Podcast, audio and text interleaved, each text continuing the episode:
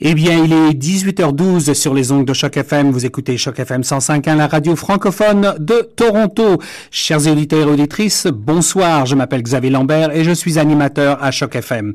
Bienvenue au nouveau Carrefour Choc, un forum débat populaire diffusé sur les ondes de Choc FM 105.1. Ce forum est gratuit et ouvert au public. Il est diffusé sur l'ensemble des plateformes de Choc FM, la bande FM, le site web, l'application mobile TuneIn et bien entendu Facebook. Les auditeurs et les internautes pourront non seulement suivre les discussions en direct, mais ils peuvent aussi intervenir en soumettant leurs questions ou commentaires. Alors, plusieurs façons de le faire, soit sur Facebook ou Twitter en utilisant le hashtag ou le mot-clé en français, euh, Carrefour Choc, ou euh, GH, euh, le mot-clé GHIS. Également, on peut envoyer un email à administration.chocfm.ca, je répète, administration.chocfm.ca ou par téléphone, ça existe encore, au 416-599-7589. Pour rappel, la série Carrefour Choc 2.0 est initiée par Choc FM 105.1 et appuyée financièrement par le Fonds de la radio communautaire du Canada, FCRC. Aujourd'hui, le thème de cette rencontre porte sur la santé et notamment le VIH-Sida. Votre santé, la science au service de la communauté. Voici le titre de notre forum ce soir et c'est organisé par Choc FM et l'organisme GHIS. Alors tout d'abord, euh, pour en parler, euh, permettez-moi de présenter les panélistes qui sont présents dans les studios de Choc FM ce soir. Nous avons Théonile et Nicole du Centre, du Centre francophone de Toronto, Fanta, directrice exécutive de Africans in Partnership Against AIDS, APAA, Chantal Mukandoli, conseillère à GHIS, Marie-Ange Noué, la présidente de GHIS, Pascal Diadeux, vice-président de GHIS, je m'excuse, et Justin Siani, trésorier du GHIS. Tout d'abord, je voudrais donner euh, la parole en premier lieu à Marie-Ange qui va un petit peu nous présenter justement, je vous ai parlé de cet organisme GAIS. Alors, est-ce que Marie-Ange, tu pourrais nous présenter euh, ton organisme? Et n'oublie pas d'allumer ton micro. Euh, je pense qu'il a allumé. Est-ce qu'il a allumé? Parfait. Oui, on t'entend parfaitement. Merci. Merci, Monsieur Lambert, pour cette introduction. bonjour à toutes les personnes qui sont en, studio avec nous ce soir. bonjour aux, aux, auditeurs, aux auditrices et aux internautes. Euh, qui nous rejoignent. Je tiens tout d'abord à remercier euh, très chaleureusement, euh, au nom de toute l'équipe du GHIS, Madame Zahira Atia, vous, Monsieur Xavier Lambert et toute l'équipe en fait de, de, la radio Choc FM pour l'invitation et, et, vraiment la plateforme que vous nous offrez pour nous permettre de, de présenter euh, le GHIS et d'échanger avec des personnes euh, éminentes de la communauté, des experts en, en, VIH et, et, toute personne interpellée euh, ou intéressée par, euh, par ce sujet important dont, dont nous allons débattre ce soir. Alors, qu'est-ce que le, GHIS euh, et quels sont nos, objectifs? Alors, le GHIS, c'est en anglais, Global euh, HIV Information euh, System, en français, Système global d'information euh, sur le VIH. C'est un organisme à but non lucratif qui a été euh, fondé en 2018. Donc, c'est une structure euh, toute jeune et dont l'objectif, c'est de servir de plateforme d'information bilingue pour les personnes euh, d'origine africaine euh, et caribéenne qui sont affectées ou infectées par euh, le VIH. Euh, alors, je ne vous apprends rien, je pense, quand je vous dis que euh, plusieurs nouveaux arrivants euh, au Canada, qui sont originaires justement des pays d'Afrique francophone ou des pays des Caraïbes, et qui vivent avec le VIH, une fois qu'ils arrivent au Canada, ils, sont, ils se trouvent confrontés à de véritables défis. Ils ont, ces défis sont liés, par exemple, à la stigmatisation, des défis liés à la barrière euh, de la langue et des défis liés aussi à des facteurs, euh, économiques. Donc tout ceci rend très difficile leur accès euh, à, à l'information sur la maladie et aussi euh, rend très très euh, quasiment impossible, hein, je vais dire, leur intégration réelle au système de santé canadien et ontarien. Donc euh, les fondateurs du, du GHIS, conscients euh, de ces besoins qui existent et que dont certaines euh, personnes euh, font l'expérience au quotidien, ont donc vu euh, l'opportunité en utilisant notre expertise. Par exemple, le docteur Pascal Diadeux, il est un expert dans le domaine de la recherche scientifique sur le VIH moi, par exemple, je suis experte dans le domaine de l'information médicale et la pharmacovigilance, qui est l'étude des effets secondaires des médicaments. Donc, fort de cette, de cette expertise, on a pensé qu'on pourrait donc mettre cela au service de ces personnes en leur venant en aide et vraiment en s'axant sur le pôle science, le pôle scientifique, donc le transfert des connaissances, euh, le transfert de l'information et ce qu'on a résumé euh, tout simplement euh, en, par notre devise qui est mettre la science au service de la communauté. et donc, pour finir sur ce point, je voulais aussi dire que vraiment nous sommes complètement ouverts et complètement intéressés à collaborer avec d'autres structures qui sont déjà en place euh, sur Toronto. Euh, je pense par exemple euh, à APAA et d'autres structures qui ont un, objectif commun au nôtre, c'est-à-dire avoir un impact positif sur la vie des personnes qui vivent avec le VIH. Donc vraiment, j'espère que ce débat de ce soir va être une première étape euh, vers euh, ces partenariats et aboutira vraiment à des actions très concrètes qui puissent vraiment euh, avoir un impact et faire la différence pour les personnes qui sont donc francophones et qui vivent ou qui sont affectées par le VIH. donc voilà. Voilà, je vous rappelle que vous écoutez Choc FM 105.1 et nous avons donc un forum débat populaire sur la santé et notamment les personnes qui vivent avec le VIH particulièrement les personnes euh, d'origine africaine ou caribéenne. Alors, vous avez entendu Marie-Ange Noué, qui est la présidente du euh, GHIS, cet organisme qui vient en aide justement à ces personnes. Et je voudrais un petit peu donner euh, la parole maintenant à Monsieur Pascal Didieu pour nous parler un petit peu de comment est-ce que le GHIS vient en aide aux Torontois francophones. Pascal, si vous voulez bien vous assurer que votre micro est bien allumé. Merci. Oui, merci Monsieur Lambert, Monsieur Xavier Lambert. Euh, de me passer la parole. Je dis euh, une fois de plus merci à, tous ceux et celles qui ont euh, pris la peine d'être là. Je, je, je, pense au centre francophone et, et, à APA et à, à la sœur Chantal qui est là aujourd'hui. Donc, je ne vais pas me répéter par rapport à ce que la présidente vient de dire. je voudrais tout simplement attirer l'attention sur le fait que euh, je suis cherché en, en HIV, euh, plus particulièrement en implémentation de, de, de, recherche à Saint Michael Hospital et puis euh, affilié à Yale University aux, États-Unis. Et je travaille avec des chercheurs les plus patentés en Ontario, plus particulièrement le docteur Laron Nelson, très connu dans la société, dans la communauté africaine, caribéenne et black. Et puis, il y a aussi le docteur Lawrence Bragbo à McMaster University et le docteur Rupert Cole de l'Université de Toronto. Et très rapidement, je constate que la communauté francophone était un peu délaissée. Parce que quand je vais aux conférences, tout est en anglais. Et du coup, euh, les francophones qui sont là, euh, qui, qui, vivent avec le VIH qui sont affectés, euh, très souvent ne comprennent rien. Donc, et j'ai directement vu la nécessité de faire quelque chose. Parce que il faut aussi noter que la recherche scientifique n'est pas toujours transmise à la base. Donc, quand on va dans les communautés comme APA, comme le Centre francophone, qui font des choses merveilleuses, mais très souvent, ce n'est pas connu au grand public sur la base des données quantitatives. Des données quantitatives. Donc, euh, GIS a un rôle spécifique, comme l'a bien mentionné docteur Marie-Ange Nuet, c'est le transfert de connaissances scientifiques au niveau de la communauté, au niveau de la base, et puis l'information scientifique au niveau de la base. Et puis on a une vision lointaine qui est euh, avoir une plateforme globale, euh, vraiment globale au niveau mondial, parce que euh, le HIV aussi, deux tiers des populations qui souffrent de HIV sont en Afrique subsaharienne.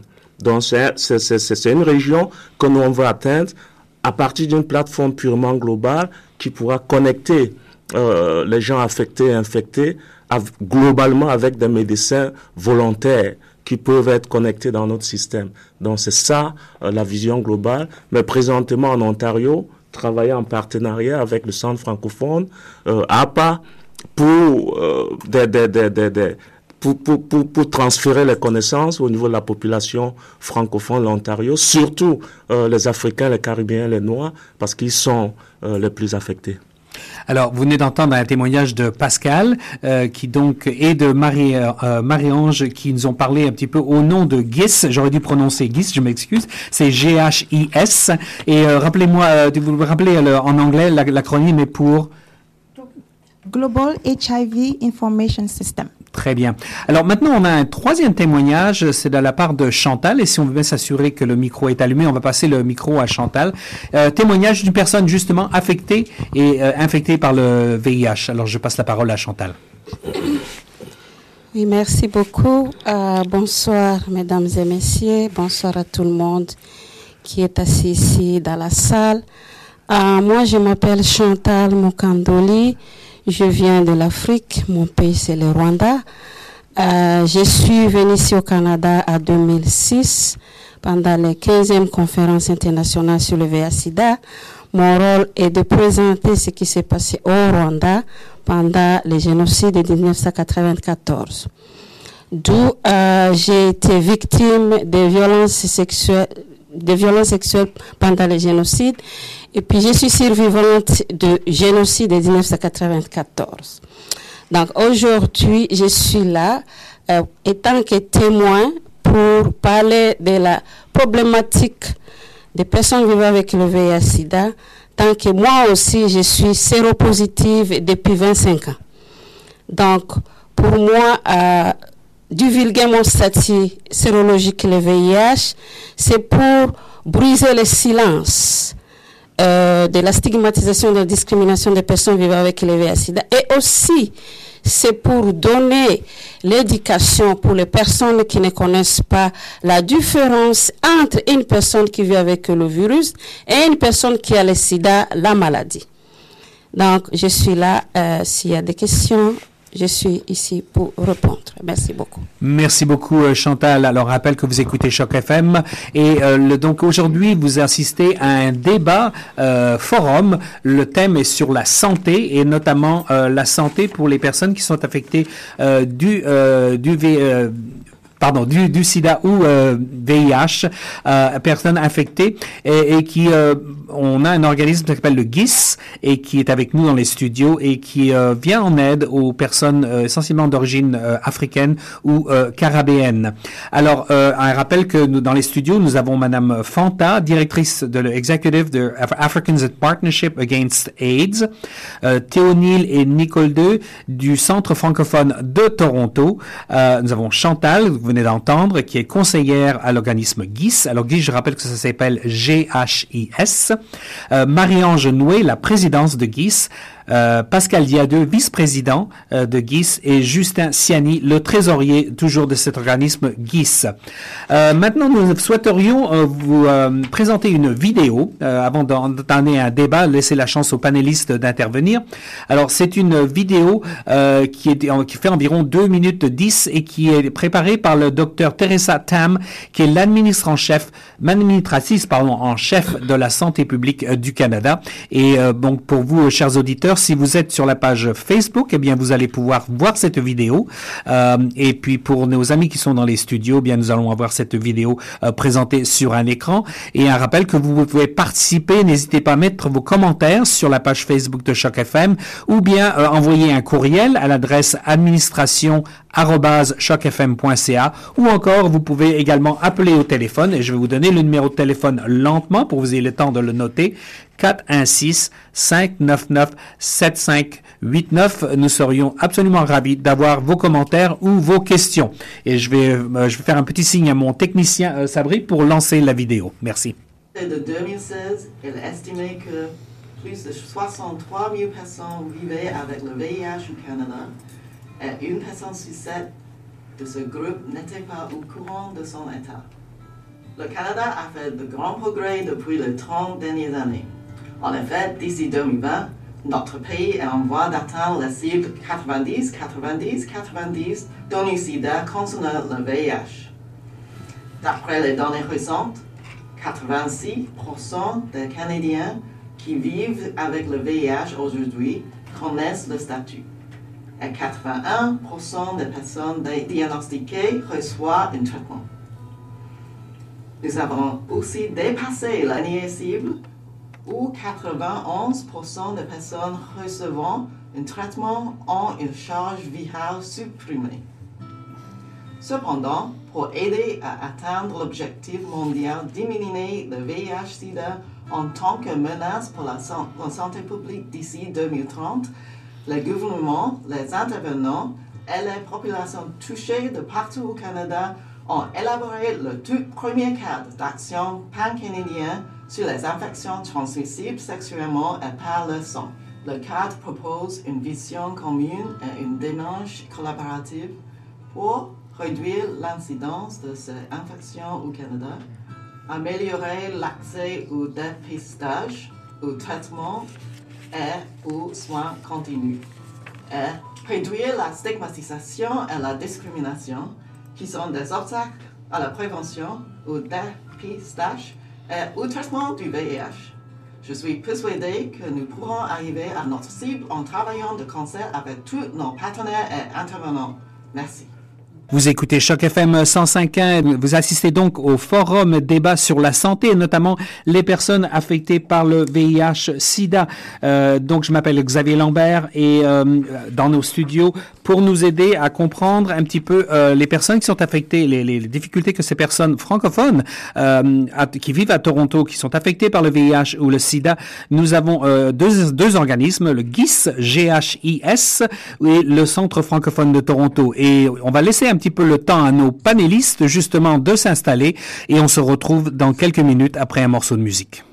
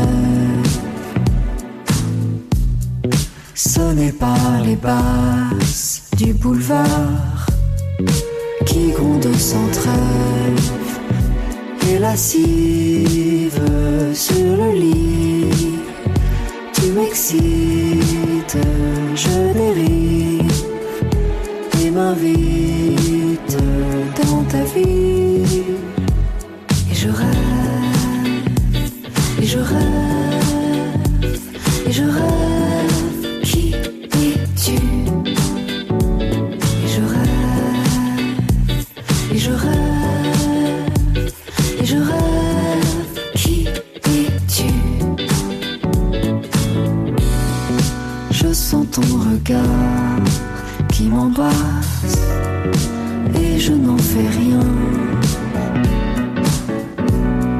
Je feins d'ignorer la terrasse d'où tu rêves en vain et pensive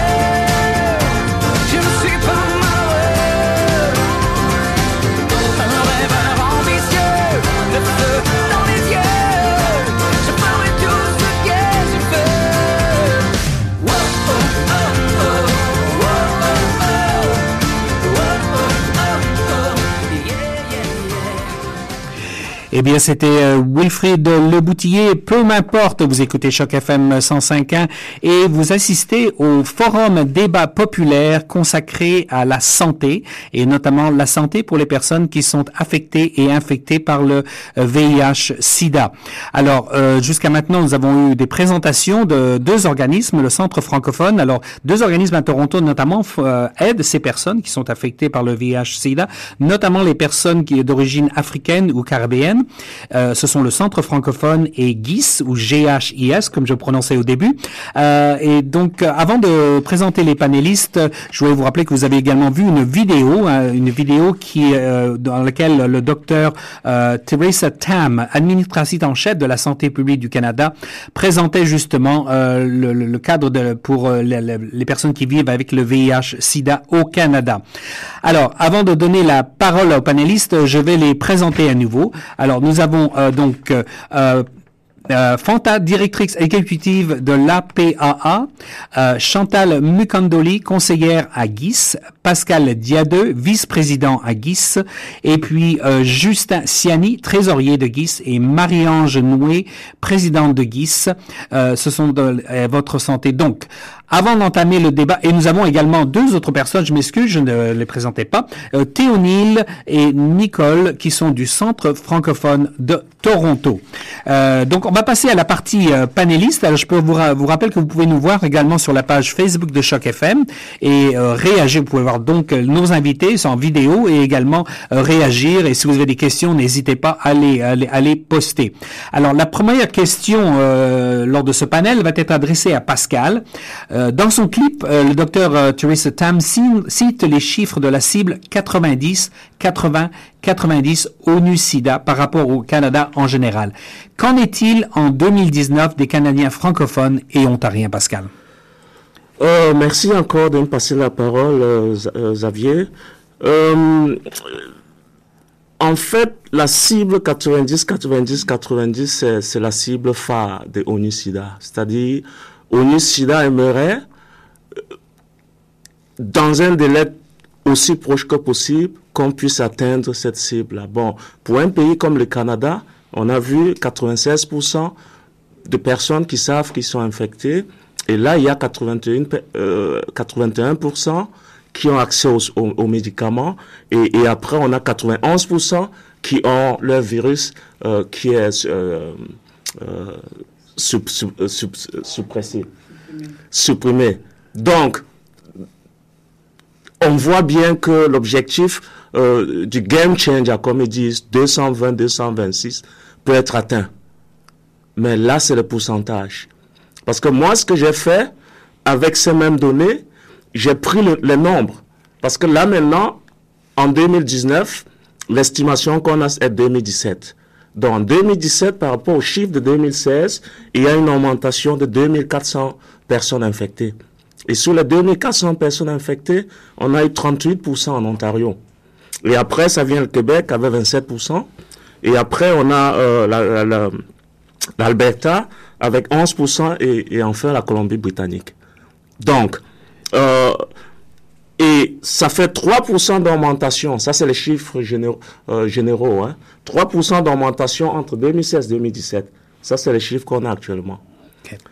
Mais le véritable problème, c'est que dans ces chiffres-là, on a les Africains, les Caribéens, les Noirs, on a les Aborigènes qui ont chaque, ces populations ont chacune moins de 5% de la population du Canada, mais qui ont plus de 20% euh, d'infectés dans les chiffres que je vous donne, les 2400. Donc, ça veut dire quoi? Ça veut dire, techniquement, quand on regarde les chiffres du Canada, on a 64 000 personnes infectées au Canada. On a 55 000 qui savent qu'ils sont infectés. Ça, c'est l'estimation. On a 45 000 qui ont accès aux soins et on a 41 000 qui, ont, euh, qui, ont, qui, voient la, suppression de leur virus. Donc, de 64 000 à 41 000, dont on a environ 23 000 qui, qui sont encore en balotage, qui ne- qui n'ont pas le virus qui est, euh, qui est, qui est, qui est supp- euh, euh, suppressé. Donc, et c'est là le problème de, de, de, de ces chiffres-là. Les pourcentages, c'est bien, mais on a presque 20% qui, qui sont en balotage. Et qui sont ces 20%-là C'est là où je suis intéressé. Je veux bien savoir, on n'a pas de chiffres sur les francophones en Ontario, au Canada. Et je, je suis en train de faire une revue systématique sur euh, l'accès aux soins et les problèmes que les francophones ont, surtout les francophones africains, caribéens et noirs, parce qu'il faut noter que 5% de la population ontarienne est francophone. Et la majorité de l'immigration francophone en Ontario vient de l'Afrique subsaharienne. Une Afrique qui est vraiment pénalisée Ouais. par, par, par, par la pandémie. Donc, on a 41 000 personnes en Ontario qui ne parlent que français comme langue officielle, qui, qui ne parlent pas anglais. Donc, ça veut dire quoi? Ça veut dire que si vous avez quelqu'un qui souffre du sida, euh, qui, qui, qui est infecté, ou bien quelqu'un qui veut avoir accès tout simplement aux soins euh, de base, on a le centre francophone qui est là, mais il y a combien de centres francophones en Ontario? Donc c'est ça, c'est le véritable problème. On n'a pas de données sur les francophones qui sont infectés de VIH. D'abord, ces données ne sont pas collectées par la santé publique du Canada. Et il n'y a pas de recherche absolument sur, sur cette population-là. Donc c'est pourquoi la revue systématique va nous éclairer un peu sur les problèmes qu'ils ont. Et la, prochaine étape, c'est de faire une étude au niveau du Canada en tant que euh, de- pour ces personnes de langue minoritaire et savoir et avoir quelques données sur, sur ce qui se passe. Donc, c'est ça la situation euh, en Ontario actuellement et au Canada. On a des données sur la race, on a des données sur l'orientation sexuelle, mais en termes de langue officielle, on n'a pas de données euh, précises. Et j'imagine, euh, Pascal, que si on est francophone et on a euh, peut-être une moins bonne connaissance de l'anglais, ça rend les choses difficiles, n'est-ce pas, pour, euh, pour avoir accès aux soins? Oui, absolument. L'infection du VIH, comme on l'a dit, euh, c'est quelque chose qui devient une maladie chronique. Donc, il y a euh, la prise en charge, il y a euh, euh, les conseils qu'on doit vous donner. Et maintenant, il faut noter que l'infection du VIH s'accompagne avec les maladies euh, euh, opportunistes ou, qui, qui, qui sont là. Il y a la santé mentale, il y a même les cancers, il y a les maladies cardiovasculaires. Donc, les gens doivent être informés et en français sur ces, sur ces problèmes-là. Et je crois que le centre francophone fait déjà un bon boulot par rapport à ça. Et, et, et, et APA aussi, ils, f- ils font, ils font du, du, du boulot par rapport à ça, mais il reste encore à faire et, et énormément. Alors, euh, Pascal, est-ce que vous pouvez nous éclairer un petit peu sur les, les quelques avancées récentes qui ont eu lieu en termes euh, médicaux euh, en, matière de, VIH Quelles sont les avancées les plus récentes? Là, c'est une très bonne question. C'est une très bonne question et, et je m'excuse parce que je suis scientifique. Donc, je vais élaborer de façon scientifique, mais de façon à ce que nos internautes ou tous ceux qui nous suivent puissent comprendre. Pour commencer, je veux d'abord expliquer le mécanisme de manifestation du VIH et ça va permettre plus tard de comprendre où sont les avancées par rapport au VIH à, ce moment. Donc, le VIH au commencement de l'infection, il faut trois prédispositions. Il faut une relation sexuelle, soit vaginale, soit anale. Et pour être infecté, ou bien pour être à risque d'infection, soit le partenaire a ce qu'ils appellent le, le viral load qui est élevé, vous êtes à risque, soit vous avez une infection préliminaire, ça s'appelle la syphilis ou d'autres maladies sexuellement transmissibles, soit vous avez des lésions au niveau des parois euh, sexuelles. Donc maintenant, ce qui se passe, c'est quoi? Le virus, lui, a besoin de s'attacher sur les cellules. Donc il y a déjà un problème de fusion. Donc ce qui se passe, c'est qu'il y a des médicaments pour empêcher la fusion du virus sur les cellules euh, humaines. Ça, c'est le point 1.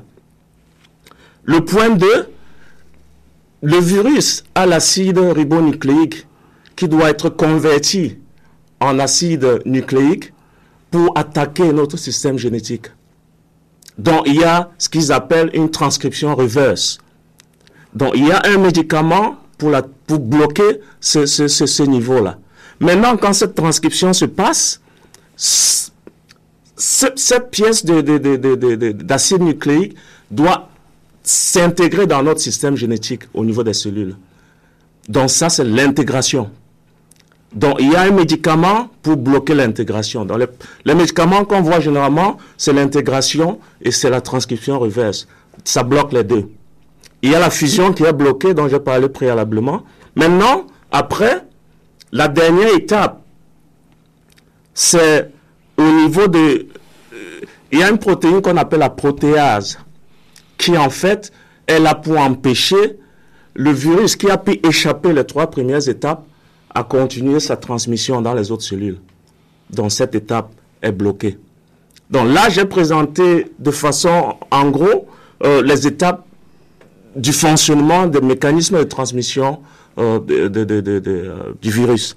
Donc maintenant, au niveau des de, de, de- de développement technologique, il faut noter qu'il y a une molécule que tout le monde regarde qui s'appelle le CCR5. Le CCR5, c'est une, c'est une molécule qui est mutée, c'est-à-dire qui ne fonctionne pas chez certaines populations, les caucasiens. Il y a un groupe de caucasiens qui n'a pas, qui a des mutations au niveau de cette cellule, euh, de cette molécule, et qui ne peuvent jamais contacter, euh, être infectés par le VIH. Donc, pour, fusionner, euh, le virus a besoin de cette molécule-là. Donc, au niveau euh, des développements technologiques, donc tout récemment, à Londres, il y a le professeur Avichandra qui a fait une découverte extraordinaire. Il a guéri un malade, euh, euh, euh, une personne infectée de VIH. En fait, la personne a développé un, un- un- cancer qui s'appelle le lymphoma. Et ce qu'il a fait, c'était de transférer les cellules souches d'une personne qui n'est pas infectée et qui a la molécule dont j'ai tantôt parlé mutée, qui est, dont la molécule est mutée Donc, ce qui se passe, c'est que cette personne qui ne peut jamais être infectée a vu ses cellules souches, c'est-à-dire de base, transférées à une personne infectée. Euh, en fait, c'était pour traiter le cancer, c'est, c'est- c'est- c'est pour traiter le cancer. Et en même temps, ça, ça a guéri, euh, ça a guéri le- le- le- l'infection du VIH. Donc, après un temps, je crois après quelques mois, on a fait des tests, le VIH, le virus était parti.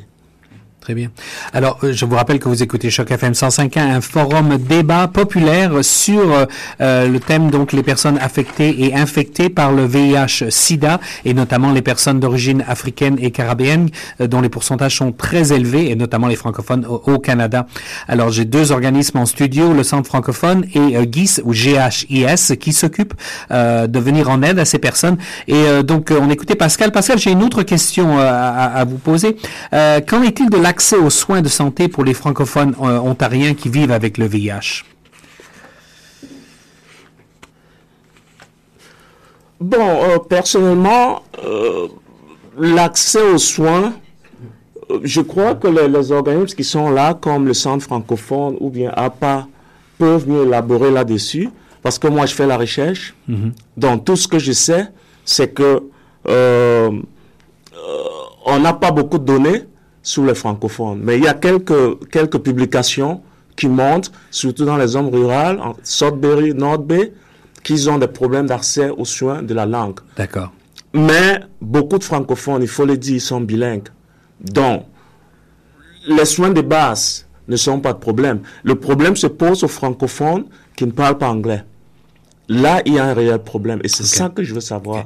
Quels sont les problèmes que ceux-là qui ne parlent que le français comme langue officielle ont euh, euh, dans la vie de tous les jours, pour ceux qui sont infectés ou bien pour ceux qui veulent l'accès aux soins de base. Très bien. Alors Pascal, peut-être qu'on peut passer le micro justement à, quelqu'un de, une personne de ces deux organismes, notamment, euh, oui, on va passer le micro. On a quelqu'un à l'arrière ici qui voudrait euh, intervenir. Si tu pourrais rappeler, rappeler votre nom et l'organisme pour lequel vous travaillez. Merci.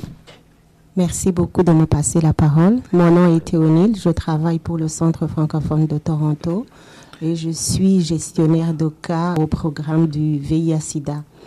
Euh, je voulais dire que le Centre francophone euh, accueille euh, les francophones, non seulement pour le VIH-Sida, mais aussi pour les autres aspects en rapport avec les soins de santé primaires.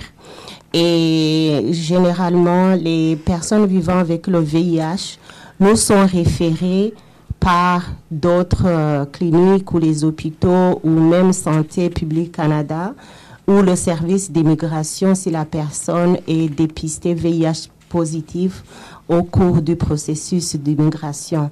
Alors, quand l'individu arrive au centre francophone, il passe par le service médical ou directement au programme de gestion de cas. Lorsqu'il passe euh, à la clinique médicale, il va rencontrer un médecin pour les soins de santé primaires et le médecin va initier tout le processus et on collabore avec le service de gestion de cas pour accompagner la personne vers les cliniques spécialisées de prise en charge pour le VIH/SIDA. Donc, il y a des hôpitaux comme euh, le Toronto, l'hôpital général de Toronto, on a la clinique de Maple Leaf, on a, on a d'autres cliniques qui prennent en charge les personnes vivant avec le VIH. Mais comme on le disait, le grand problème euh, est pour les personnes euh, francophones qui ne parlent pas anglais et c'est euh, la plus grande partie de nos clients. Et qu'est-ce que nous faisons? Donc, les médecins, euh, les médecins de famille qui, sont au niveau du centre francophone s'occupent de tout ce qui est euh, soins de santé euh, généraux et les services de prise en charge spécialisés en VIH sont donnés par des cliniques spécialisées. Ce qui fait que nous, les gestionnaires de cas, on est à deux, donc Nicole et moi, nous accompagnons donc les clients francophones vers ces services spécialisés de prise en charge de VIH pour leur traitement, mais aussi pour d'autres services dont ils ont besoin. Euh, pour, disons, s'ils ont besoin de logement, on va les connecter à d'autres euh, services communautaires. S'ils ont besoin de d'autres services, on collabore avec des des organismes qui sont euh, impliqués dans la lutte contre le VIH comme APA et puis PWE. Donc PWE, c'est un organisme de Toronto qui est dédié au VIH. Donc, on accompagne toujours les personnes vivant avec le VIH pour que on puisse servir d'interprète, mais aussi de, de plaidoyer. Donc, on fait le plaidoyer, mais aussi pour être là, pour le soutien psychologique, pour le soutien même, pour être là, pour qu'ils puissent se sentir à l'aise. Donc, c'est ce qu'on fait, on les accompagne. Mais le problème reste que euh, la stigmatisation et la discrimination euh, est une grande barrière qui fait que même certaines personnes préfèrent rester à la maison au lieu de se faire soigner. Mais généralement, ceux, celles qui ont initié les traitements euh, poursuivent euh, donc là, ils, sont bien adhérents, ils adhèrent bien au traitement. Merci. Merci Théonil. Alors justement, euh, on a parlé de APA, qui est Africans in Partnership Against AIDS, et euh, nous avons justement une personne, la, la, la directrice exé- exécutive, euh, Fanta. Est-ce que vous voulez intervenir euh, ég- également? Bonjour, euh, merci de nous inviter ici. Et c'est un grand plaisir de pouvoir parler de la problématique de nos francophones vivant à Toronto. Et tout ce que Théonil vient de dire, euh, exactement, c'est, je témoigne, je ne vais pas ajouter d'autres choses dedans ou dessus. Euh, c'est la même chose à APA aussi. Bon, APA, c'est une organisation qui est, on peut dire, pas bilingue en tant que tel, mais c'est anglophone. Mais les travailleuses et les travailleurs qui s'y trouvent dedans sont multilinguels, si je peux dire. Ils parlent plusieurs langues. Donc ce n'est pas seulement le français et l'anglais dont on utilise là-bas pour aider, puisque nous représentons l'Afrique. Donc, Africans in Partnership Against AIDS. Donc, c'est tout, tout le continent africain et il y a toutes sortes de dialectes, toutes sortes de langues. Donc, quand les nouveaux arrivants euh, arrivent et tapent à notre, frappent à notre porte, on est là, on les accueille. Les langues qui, sont qui les sont convenables et ils sont à l'aise de, de s'exprimer, on les aide. Donc, euh, on parle du Swahili là-bas, on parle l'arabe là-bas, on parle le Bambara, on parle le, le Fulani, on parle le, tout, toutes sortes de langues euh, pour pouvoir servir nos clientèles. Et comme Théonil a su bien le dire, la référence, quand nous, on- uniquement c'est le VIH-Sida. Et on aide aussi les gens euh, sur le logement, on les oriente. Et comme elle a parlé des spécialistes, euh, les interprètes, on fait ça aussi. Et on les accompagne dans tous leurs rendez-vous pour qu'ils ne soient pas dépaysés ou bien perdus. Donc, l'orientation en quelque sorte. Euh, nous sommes là pour ça et comme Pascal aussi a su bien le dire, la problématique en est que on ne connaît pas la statistique des personnes Ouais. francophones venant de l'Afrique subsaharienne euh, vivant avec le VIH et qui ne parlent pas la langue française. Donc, une barrière. On n'a pas de statistiques sur ça et ça serait bien d'a- d'avoir euh, la statistique. Et nous, en tant qu'une organisation communautaire, je pense que si on collabore avec les scientifiques qui sont là, et le centre francophone est déjà là bien avant que. ben, le VIH-Sida, le domaine ou le volet du VIH-Sida a été implanté par moi-même, si je peux dire, euh, au centre francophone, parce qu'à l'époque, il n'y avait pas de, de, de, de- de services communautaires au centre francophone concernant, comme par exemple, réunir les gens qui vivent avec le VIH-Sida, les orienter, les parler de- du traitement, ou alors dire que, bon, faites attention, en Afrique, on parle beaucoup euh, euh, du VIH-Sida, il y a les pancartes qui montrent que la maladie existe ici, mais quand vous venez ici, on ne- on n'en parle pas, on ne voit pas de pancartes, on ne voit pas d'annonces. Donc, euh, on se regroupait au centre francophone pour les donner cette information. Et je pense que ça a aidé et le centre francophone a pris ça en main pour au moins créer euh, une cellule dont Théonil et puis euh, Nicole s'en occupe aujourd'hui comme prise de cas.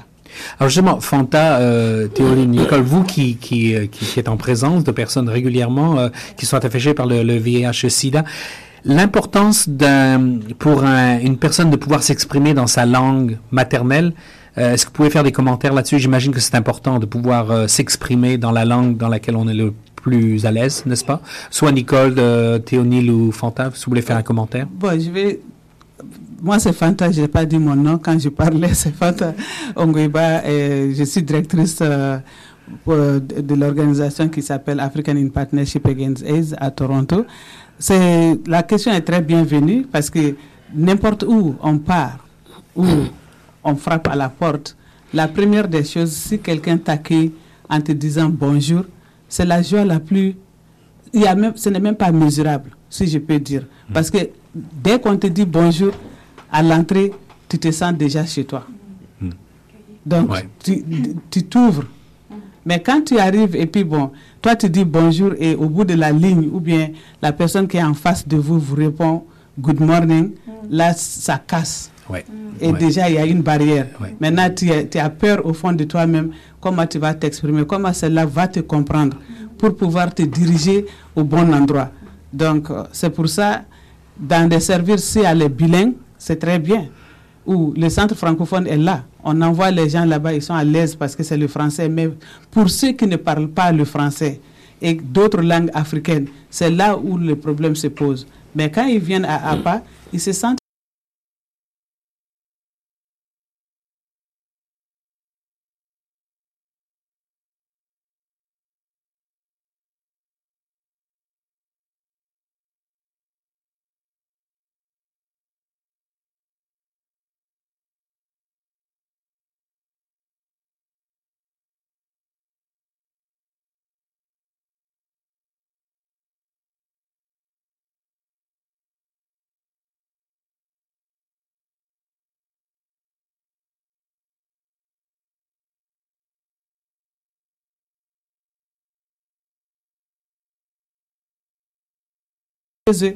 ils viennent, ils peuvent dire Jambo en Swahili par exemple, Mhm. et quelqu'un va lui répondre aussi en Swahili, ou bien euh, et- et Ka- Karibu.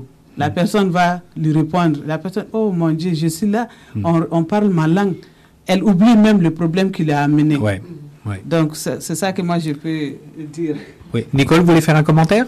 Oui, je vais ajouter, euh, je tiens à remercier euh, euh, tous les panélistes et aussi à Choc FM qui a organisé cette émission. Et le sujet était très important. Euh, je commence par me présenter. Je suis infirmière autorisée et ce que vous venez de dire à propos de la langue, je vais donner un aspect qui peut affecter même euh, la santé de quelqu'un qui est déjà infecté. Par exemple, quand par exemple, les, les- personnes qui sont infectées viennent euh, et rencontrent le spécialiste et euh, n'arrivent pas à exprimer ou à expliquer ce qui ne va pas à cause de la barrière de la langue, ça fait déjà un obstacle. Donc, euh, euh, le scientiste nous avait déjà dit euh, des recherches des, nouveaux médicaments qui sont sur le marché. Plus précisément, si vous avez un médicament que personne prend et n'arrive pas à expliquer au docteur comment est-ce que ça fonctionne au au niveau physiologique dans son corps à cause de la langue, c'est déjà un, autre problème. En dehors des gestions de cas, moi aussi j'ai le côté des maladies chroniques parce que les personnes euh, infectées ont un système immunitaire qui est déjà affecté.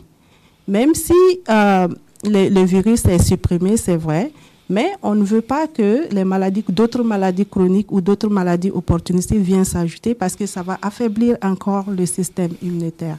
Dans ce, cadre-là, le Centre francophone a des services euh, pour accompagner ces personnes-là, pour prévenir ces maladies chroniques ou les gérer pour euh, que le traitement soit efficace. Et j'imagine, euh, c'est un commentaire, euh, qui, une forme de question, mais ce sont des personnes qui sont infectées, mais qui sont affectées parce qu'on parle de santé et, de, et potentiellement de, de, de, de, de, de, de- périr, n'est-ce pas? Donc, euh, j'imagine que le rôle de la langue, l'accueil que vous donnez à, à ces gens-là a une énorme importance. Euh, Théonile, vous vouliez intervenir? Je voulais ajouter un fait sur euh, donc l'aspect de la barrière linguistique. Donc, l'importance de se faire soigner dans sa propre langue.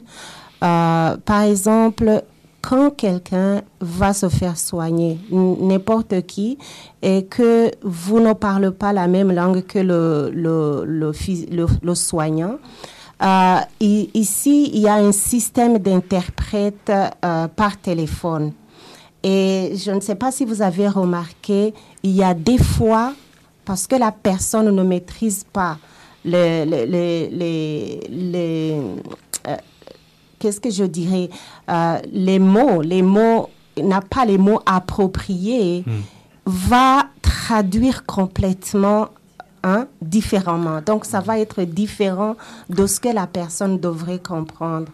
Et f- parfois, quand le bénéficiaire des services voit que euh, la traduction n'est pas bonne, donc elle ne va pas s'exprimer, elle ne va pas exprimer ce qui est au fond de son cœur. Surtout quand tu dois euh, parler des, de ce que tu ressens, du traitement, des effets secondaires ou d'autres problèmes qui sont intimes. Donc, pour expri- s'exprimer, il faut vraiment que la personne comprenne bien ce que euh, tu veux dire.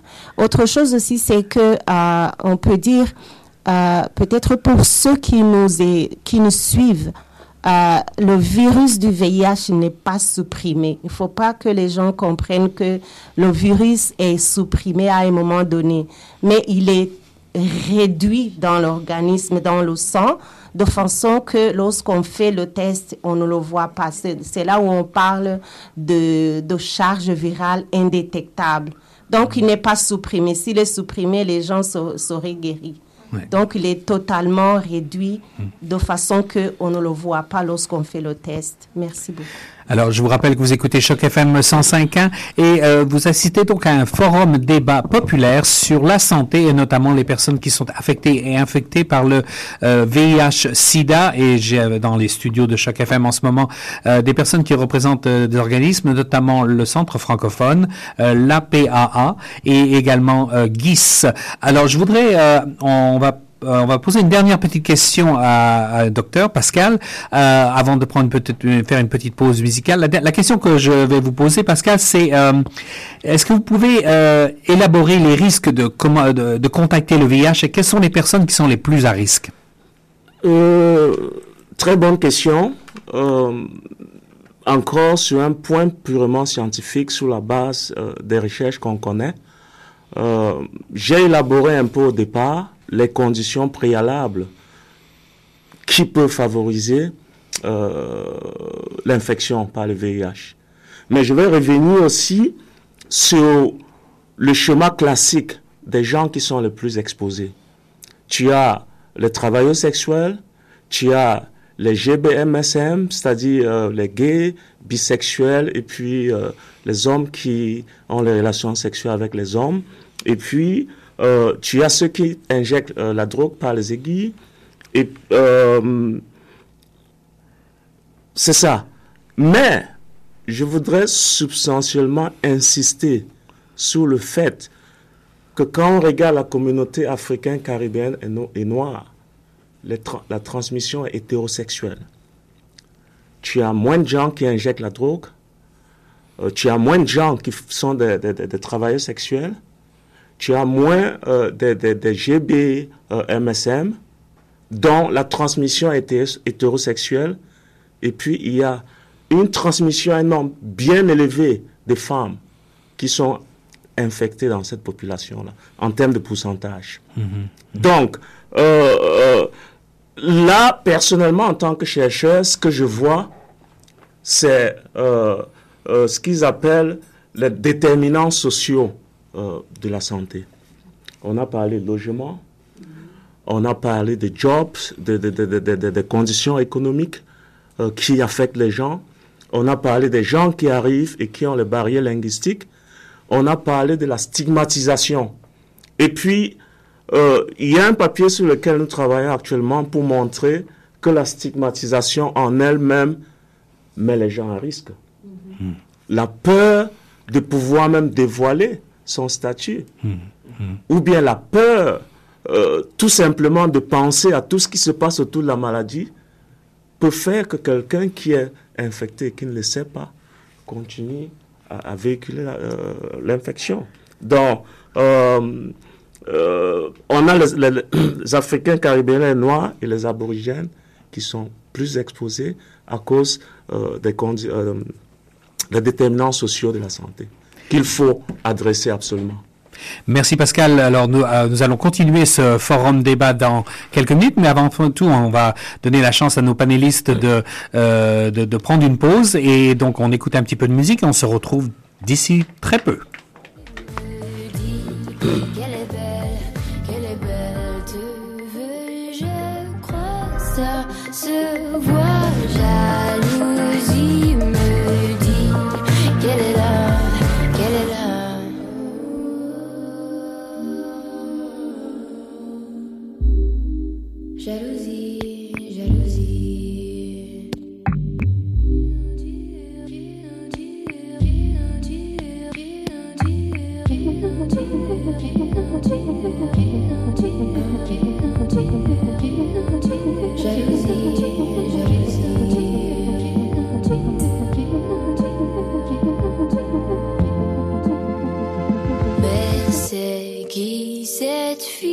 fille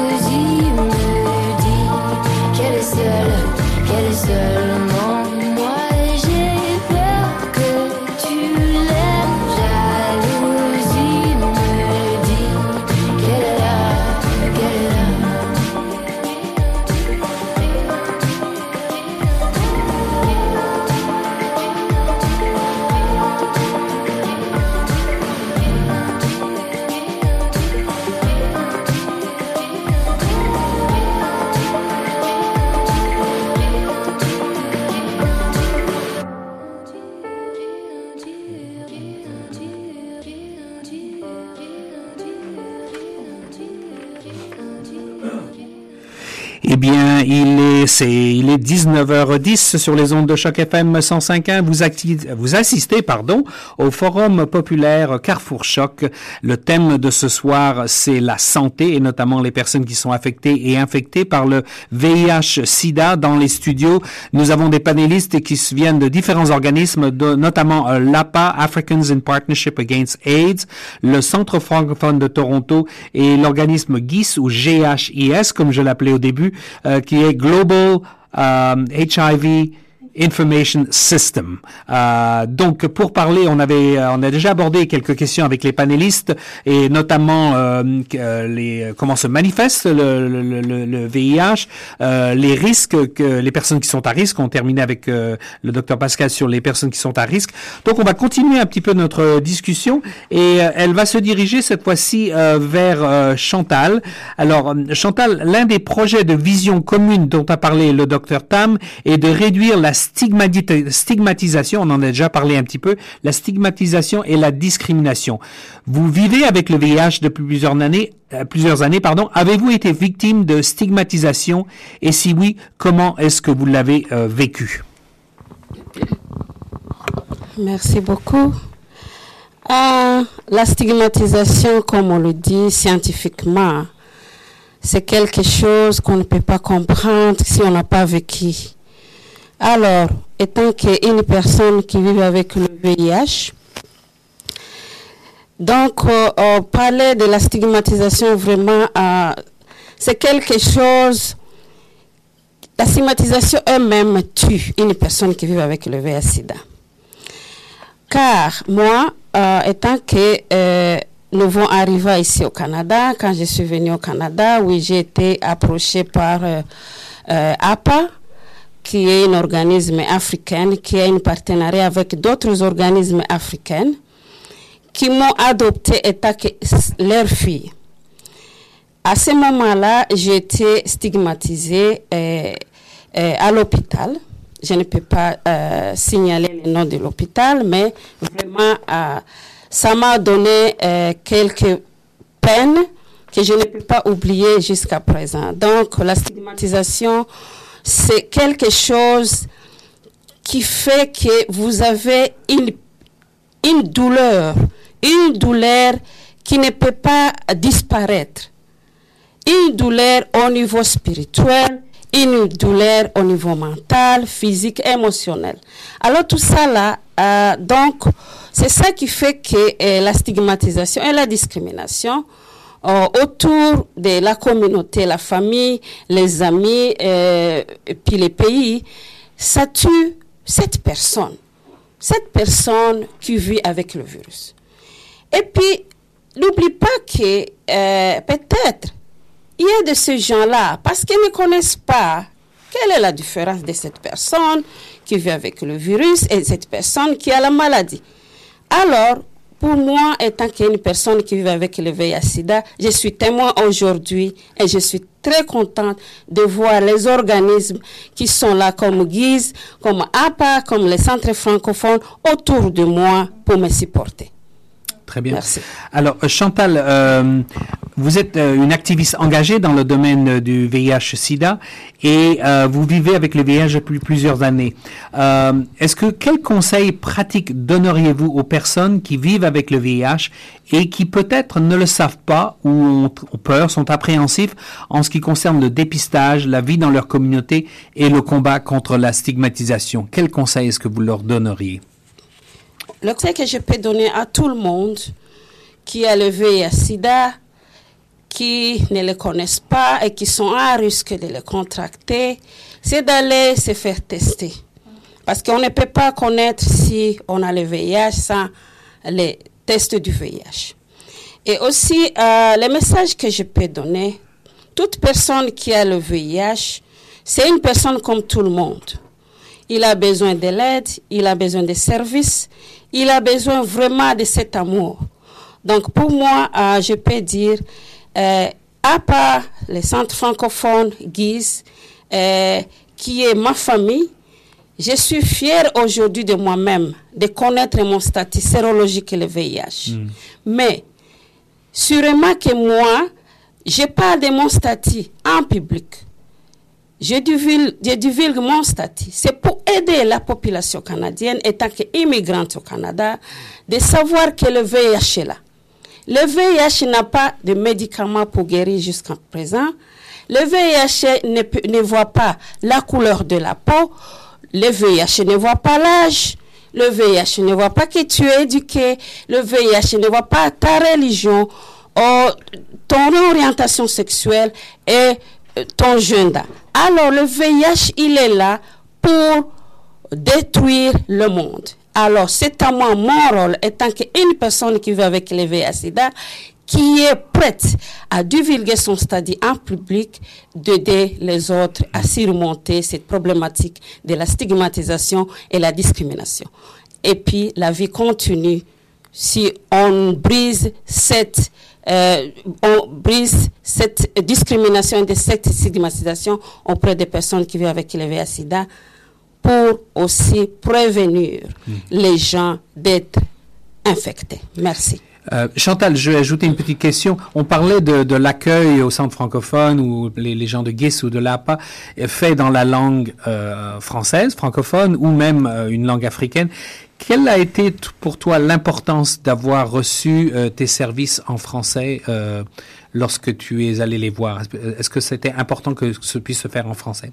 Oui, oui, c'est très, très important de voir qu'une personne qui vit avec le VIH-Sida que moi, euh, pour aller voir les centres francophones, APA, qui est ma famille, Guis, qui est mon oncle aussi aujourd'hui.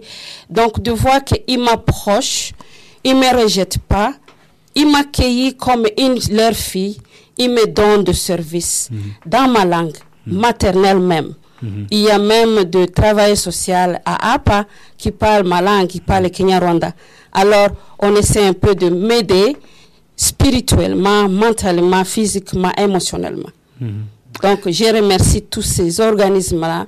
Et puis, je suis ici pour témoigner.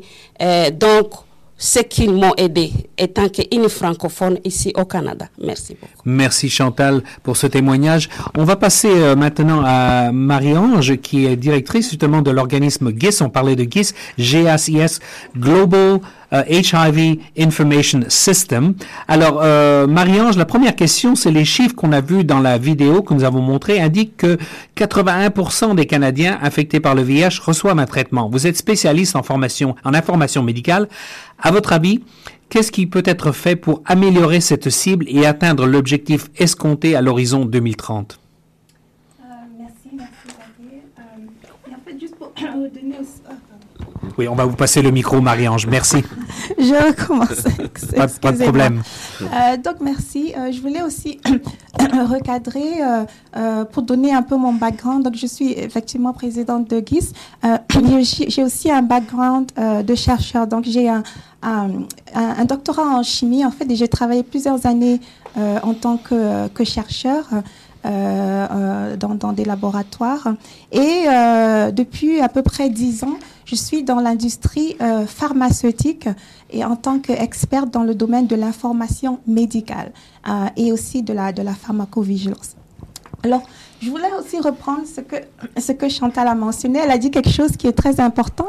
Elle a dit euh, et la vie continue. À un moment, elle a dit euh, et la vie continue. Et, et je trouve que c'est- très important de mentionner ça. Et comme, comme on le sait, euh, c'est connu depuis plusieurs années que, euh, par exemple, les médicaments euh, euh, antirétroviraux peuvent améliorer de façon considérable la santé des personnes qui vivent avec le VIH. Et comme vous le savez, un, un traitement antirétroviral, par exemple, est considéré comme réussi lorsqu'il réduit, comme on disait, la charge virale euh, à, un niveau euh, indétectable. Donc, ce que je voulais mentionner, euh, je voulais vraiment souligner l'importance de l'accès à l'information. Comme vous l'avez dit, comme la, vidéo le suggérait, il y a encore une proportion importante de personnes qui vivent avec le VIH euh, au Canada, mais qui n'ont pas euh, ou qui ont de la difficulté à naviguer euh, les étapes comme le dépistage, avoir accès aux soins médicaux appropriés, amorcer un traitement par exemple un traitement antirétroviral ou à y adhérer. Donc, je veux vraiment souligner l'importance de l'accès à l'information et comme on l'a dit, le GIS se spécialise dans cet aspect-là, c'est-à-dire euh, euh, euh, euh, permettre euh, aux personnes d'avoir accès à cette information. Et je voulais parler par exemple, on, s'imagine une personne qui vit avec le VIH qui, et qui doit donner son consentement, par exemple, pour amorcer, amorcer une thérapie. On comprend tous qu'il est très important que cette personne euh, ait accès à l'information, de l'information fiable et, et, et correcte qui puisse leur permettre de vraiment comprendre euh, le traitement, euh, ses bénéfices, mais aussi euh, éventuellement les risques associés euh, à cette thérapie. La même chose si on parle des professionnels de la santé, euh, il faut vraiment qu'ils soient armés des outils et des ressources qu'ils ont, dont ils ont, qu'ils ont besoin pour pouvoir justement faire une analyse systématique des bénéfices et des risques d'une certaine thérapie au cas par cas avant de pouvoir la prescrire à leurs patients. Alors c'est là que, ce, que je voudrais donc euh, parler de, du domaine de- des services d'information médicale qui sont euh, en milieu pharmaceutique et qui sont euh, des, des, des services euh, neutres. Et quand je dis neutre, ça veut dire que ce sont des services qui sont euh, indépendants du volet commercial euh, des sociétés pharmaceutiques et qui sont staffés par la plupart du temps des professionnels de la santé, des médecins, des pharmaciennes, des infirmiers, des scientifiques aussi, beaucoup de PhD, et qui sont dédiés, leur rôle, c'est de répondre aux questions euh, sur leur thérapie qui peuvent émaner soit des professionnels de la santé ou soit des membres du public ou des patients, par exemple. Et la, la façon dont ces informations sont euh, formulées euh, pour répondre à ces questions, c'est basé uni- uniquement sur la science.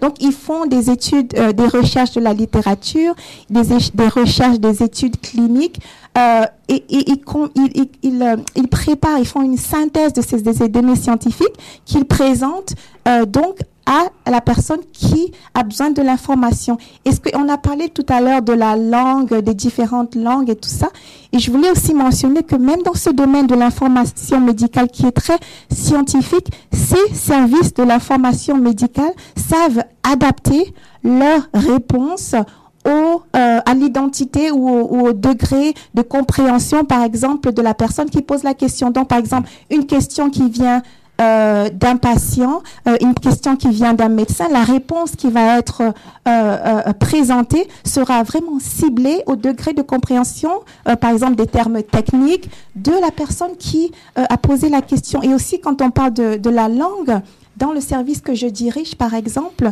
nous avons la capacité de préparer ces réponses très scientifiques en plus de 200 langues, donc pas seulement le français ou l'anglais, mais on a accès à plus de 200 langues pour vraiment euh, présenter une réponse qui soit ciblée et qui soit adaptée euh, à la personne euh, qui a posé la question.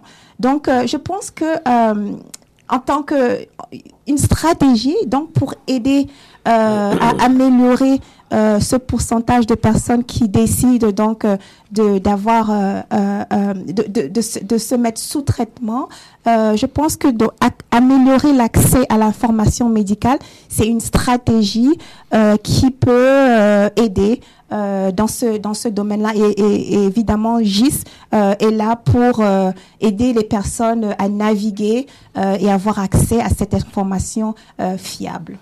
Alors, je vous rappelle que vous écoutez euh, Choc FM 105.1 et vous assistez à un forum débat populaire euh, sur euh, le, les personnes qui euh, sont affectées et infectées par le VIH-Sida.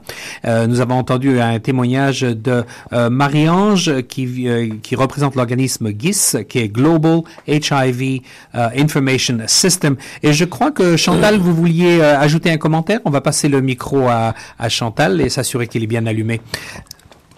Merci. Merci beaucoup. Euh, je vais augmenter, j'avais vraiment oublié, puis je ne pouvais même pas dormir. Donc, ce que moi je peux dire, euh, d'après ma stigmatisation, euh, j'ai été stigmatisée par la communauté, soit en disant que je ne suis pas capable de travailler parce que je n'ai pas euh, un niveau éducationnel, et pourtant je sais que moi je suis expérimentée, mais un jour, à pas, ma famille m'a appelé. Il a vu que c'est maman Fanta qui est tout près de moi, la directrice exécutive, qui m'a appelé et qui m'a dit Chantal, tu es capable de travailler. Venez, je sais que tu as beaucoup été stigmatisé. Soit en disant que tu n'as pas d'expérience canadienne, tu n'as pas de diplôme, tu n'as pas de degré, mais je vois que tu peux faire quelque chose. Maman, je vous remercie beaucoup. Donc, elle a brisé cette stigmatisation, cette discrimination euh, pour moi euh, au niveau éducationnel pour montrer à tout le monde que Chantal peut travailler. Merci beaucoup. Je vous remercie, euh, Chantal, pour ce témoignage. Euh, si on veut repasser le micro à, à, à Marie-Ange, euh, Marie-Ange, euh, j'avais une autre question pour vous. C'est pour le bénéfice de nos auditeurs et internautes. À quel, et en passant, nos internautes qui nous regardent sur la page Facebook, euh, n'hésitez pas à, à ajouter soit des commentaires. si vous aimez, alors vous pouvez nous faire un, un joli, un joli sourire ou un joli coup de pouce. Mais aussi, si vous avez des questions, mettez-les et je suis sûr qu'on me les fera parvenir. La question, la deuxième question adressée à Marie-Ange, pour le bénéfice de nos auditeurs et internautes, à quel genre de questions les spécialistes de l'information médicale comme vous peuvent répondre pour permettre aux personnes intéressées une meilleure compréhension des thérapies euh, du VIH? Euh, merci. Euh, déjà, je voulais commencer par dire que à l'ère où nous sommes, l'ère de docteur Google. Euh, j'ai- rien contre docteur contre Google. Je trouve que c'est une invention formidable, mais euh, il faut aussi admettre que euh, nous sommes vraiment bombardés, inondés euh, d'informations en ligne, et euh, beaucoup de ces informations en fait ne sont pas forcément euh, fiables.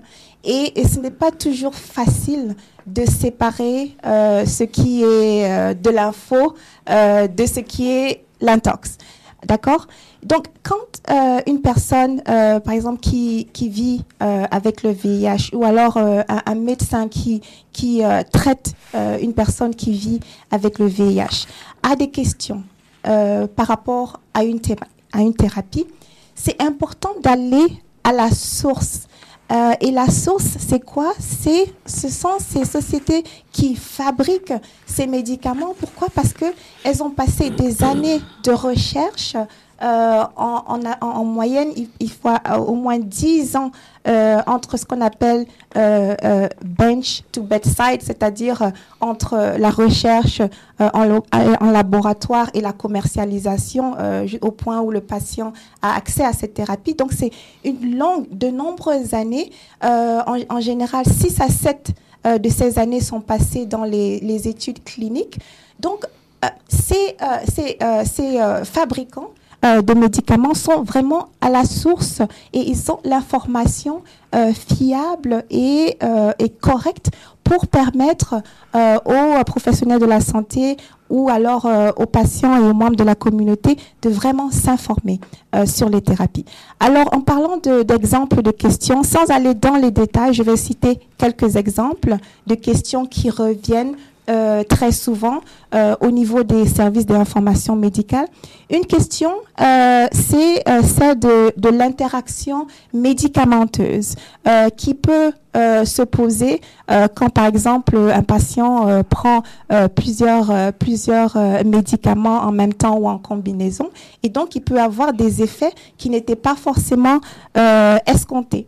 Euh, et donc, euh, les services de l'information médicale vont euh, utiliser des données pertinentes par rapport, par exemple, à la, la pharmacocinétique ou la pharmacodynamique des médicaments pour euh, préparer euh, des réponses, encore une fois, ciblées, qui vont permettre soit, euh, si c'est si un professionnel de la santé, à mieux conseiller son patient ou sa patiente, ou si c'est par exemple euh, une question qui vient d'un- patient, à mieux comprendre comment euh, euh, prendre ses médicaments. Un autre volet que j'aimerais donner comme exemple, ça concerne celui des effets secondaires. Comme vous savez, tout médicament présente des bénéfices, mais aussi des risques. Et donc, le, le, le travail, la tâche très importante qui se présente aux médecins, c'est de faire ce- cette balance de bénéfices et du risque pour un patient et décider si oui ou non cette thérapie est propice pour ce patient. Donc nous, euh, les, services d'information médicale reçoivent très souvent des, euh, des demandes, des requêtes des professionnels de la santé qui demandent donc euh, d'avoir accès aux données d'innocuité, euh, c'est-à-dire des, les données donc par rapport à, à, la, sécurité des médicaments. Et donc on leur procure ces informations et ils utilisent ces informations pour faire de meilleures, prendre une meilleure décision par rapport à la thérapie. Un autre volet qui a à voir également aux effets secondaires, c'est et qu'on rencontre très fréquemment, c'est des patients qui euh, ont des problèmes euh, d'observance ou d'adhérence. Euh, on en a un peu, on en a un peu parlé, mais en général, l'adhérence, comme vous le savez, c'est c'est le fait de de suivre son traitement de la manière dont il vous a été prescrit. Si vous devez prendre des pilules tous les jours, si vous ne suivez pas euh, la façon dont vous avez été prescrit de, prendre le médicament, vous n'êtes pas adhérent.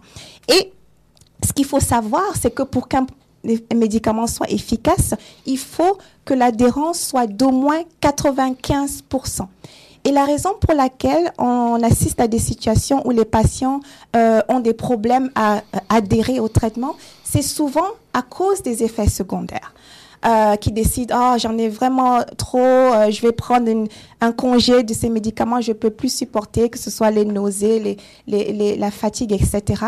Donc, le, le, le, le, la- service d'information médicale, dans ces cas-là, peuvent recadrer euh, aider le, le- le- le médecin, par exemple, à recadrer le patient en leur fournissant des données euh, justement par rapport à l'efficacité, euh, le mode de fonctionnement du médicament, euh, les, euh, des, euh, les, données aussi par rapport à l'impact de la non-adhérence sur l'efficacité à long terme et aussi des stratégies pour les aider à mieux manager les effets secondaires pour qu'ils soient mieux tolérés. Donc c'est aussi une tâche importante des services de l'information médicale qui donc fournissent ces informations aux professionnels de la santé qui à leur tour les utilisent pour euh, essayer de recadrer des patients qui souffrent de fatigue, euh, euh, qui veulent prendre des vacances au niveau de, la thérapie. Donc, vraiment, je pense que c'est très important de, de faire connaître ces genres de services et encore une fois, le GIS est très bien placé pour orienter les francophones ontarois vers euh, ce genre de services. Et quand on parle même de stigmatisation, beaucoup de services peuvent être, de ces services peuvent être obtenus de façon anonyme. Euh, beaucoup de ces services sont disponibles en ligne, euh, 24 heures sur 24, 7 jours sur 7. Euh, ils ont des chats, euh, ils ont, ils ont plein d'autres euh, plein d'autres avenues pour des personnes qui ne sont pas forcément prêtes à euh, apparaître au grand jour comme une personne qui Ouais. vit avec le VIH. Merci euh, Marie-Ange. Pascal, vous voulez intervenir? Oui. Oui, très rapidement, je voudrais ajouter vraiment un petit mot. Euh, on parlait d'invention. Euh, il y a un groupe de recherche qui a constaté que l'un des médicaments qui bloque le transfert euh, de l'appareil génétique du virus à l'appareil génétique de l'homme, l'un de ces médicaments fait prendre du poids. OK. Donc, ça veut dire, et chez certaines personnes, donc ça veut dire qu'il faut rapidement détecter cela et changer de régiment, comme on, comme, comme on dit. Puisqu'il y a une combinaison, ils appellent ça le combination thérapie, donc euh, une combinaison de, euh, de, de- de médicaments qu'on peut, qu'on peut varier en fonction des, des problèmes que le patient, que le patient a. C'est- C'était pour ajouter un peu sur, euh, sur ce qu'elle était en train de dire. Merci. On va prendre une petite pause médicale. Ça va donner la chance à nos padélistes de, de souffler un petit peu. Alors, euh, donc, on se retrouve après un court morceau de musique.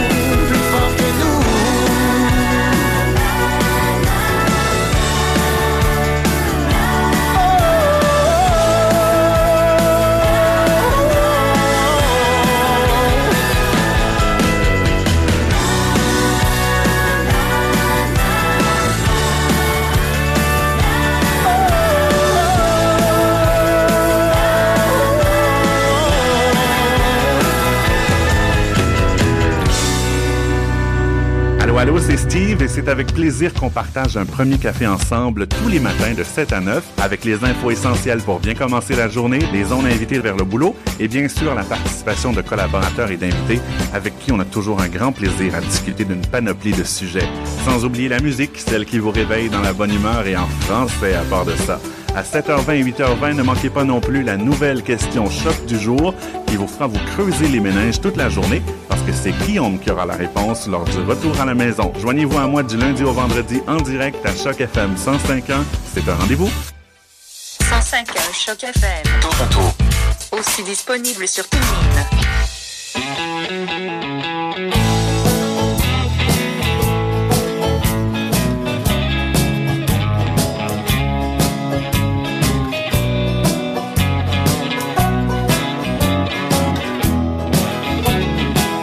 Encore en retard à job. Il a encore fallu que je vide ma douce. Quand je me suis levé, je filais encore. Baiser trois, quatre fois sur snooze. Fait que j'ai perdu ma job. Qu'est-ce que je vais faire à cette heure? J'ai pas besoin de me pointer au chômage. J'ai même pas assez d'heures. Pis là, je le sais. Quand je vais rentrer à maison, Madame va m'attendre avec cent mille questions. Je vais dormir dans le salon. Anyway, tout ce qu'elle fait, c'est chialer. Fumer des tops, boire du café. Flamber mes payes d'un gratteur, pis bingo. J'attends toujours le gros lot. Oh oh.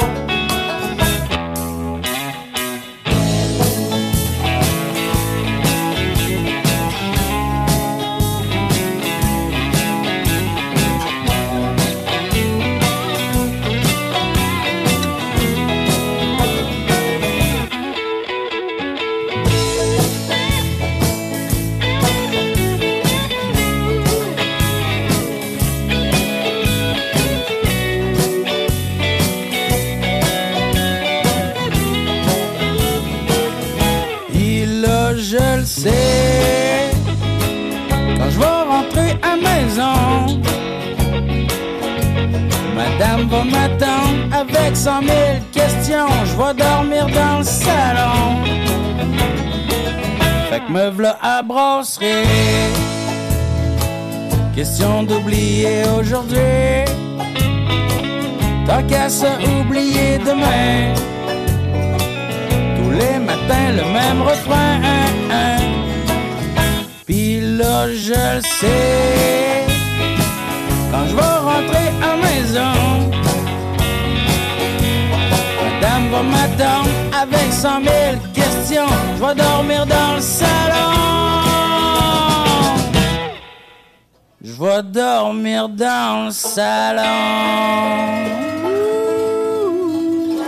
Eh bien, nous nous ne dormons pas dans le salon et en fait nous ne dormons pas parce que nous sommes à Choc FM 105.1 et vous écoutez les, euh, un forum débat populaire sur la santé. Le thème est la santé et notamment les personnes qui sont affectées et infectées du VIH/SIDA. Et dans les studios de Choc FM, euh, trois organismes sont représentés le Centre francophone, euh, l'organisme GIS et également euh, APA. En parlant de APA justement, bien la, la, la prochaine question euh, de nos- nos panélistes va être adressée à, à une personne qui représente APA, euh, c'est euh, Fanta. Alors Fanta, d'abord, euh, depuis quand existe votre structure APA et quel impact avez-vous eu sur la communauté et quelles sont vos appréhensions pour les Torontois et les Ontariens qui vivent avec le VIH?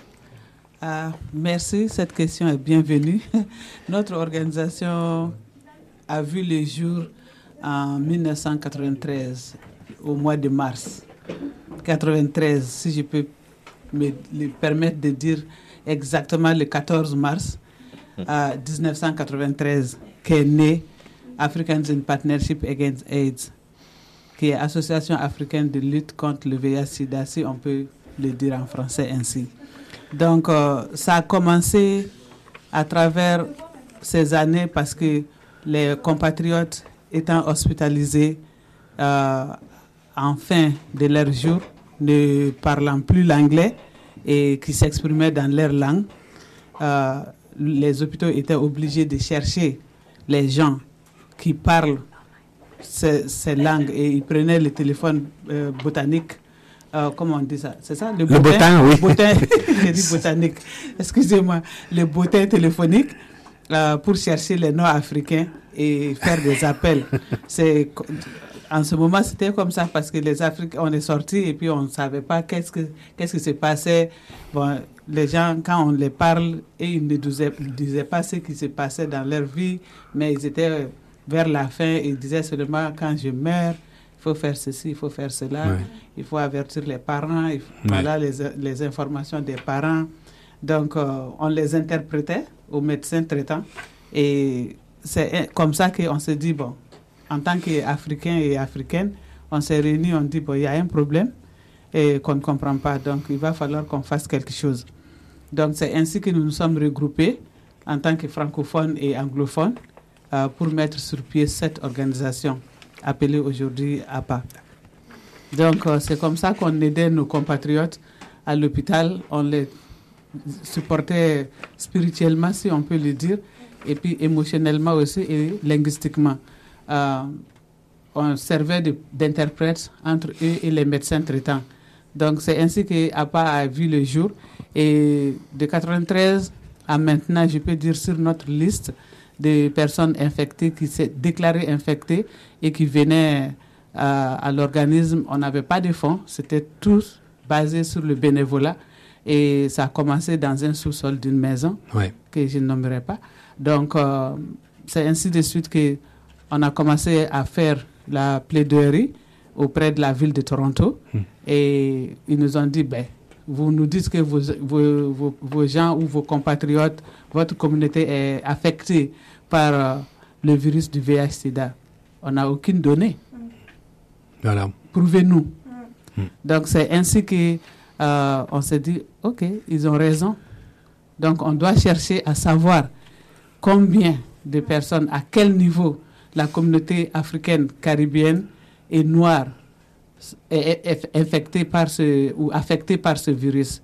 C'est ainsi qu'on a fait appel à un médecin qui de nos jours ne fait pas partie de ce monde, euh, paix à son âme, euh, Dr Robert Remis, et on lui est vraiment reconnaissant parce que c'est lui qui s'est engagé euh, en tant que chercheur et aussi médecin à l'hôpital et qui s'est engagé à dire je vais vous aider.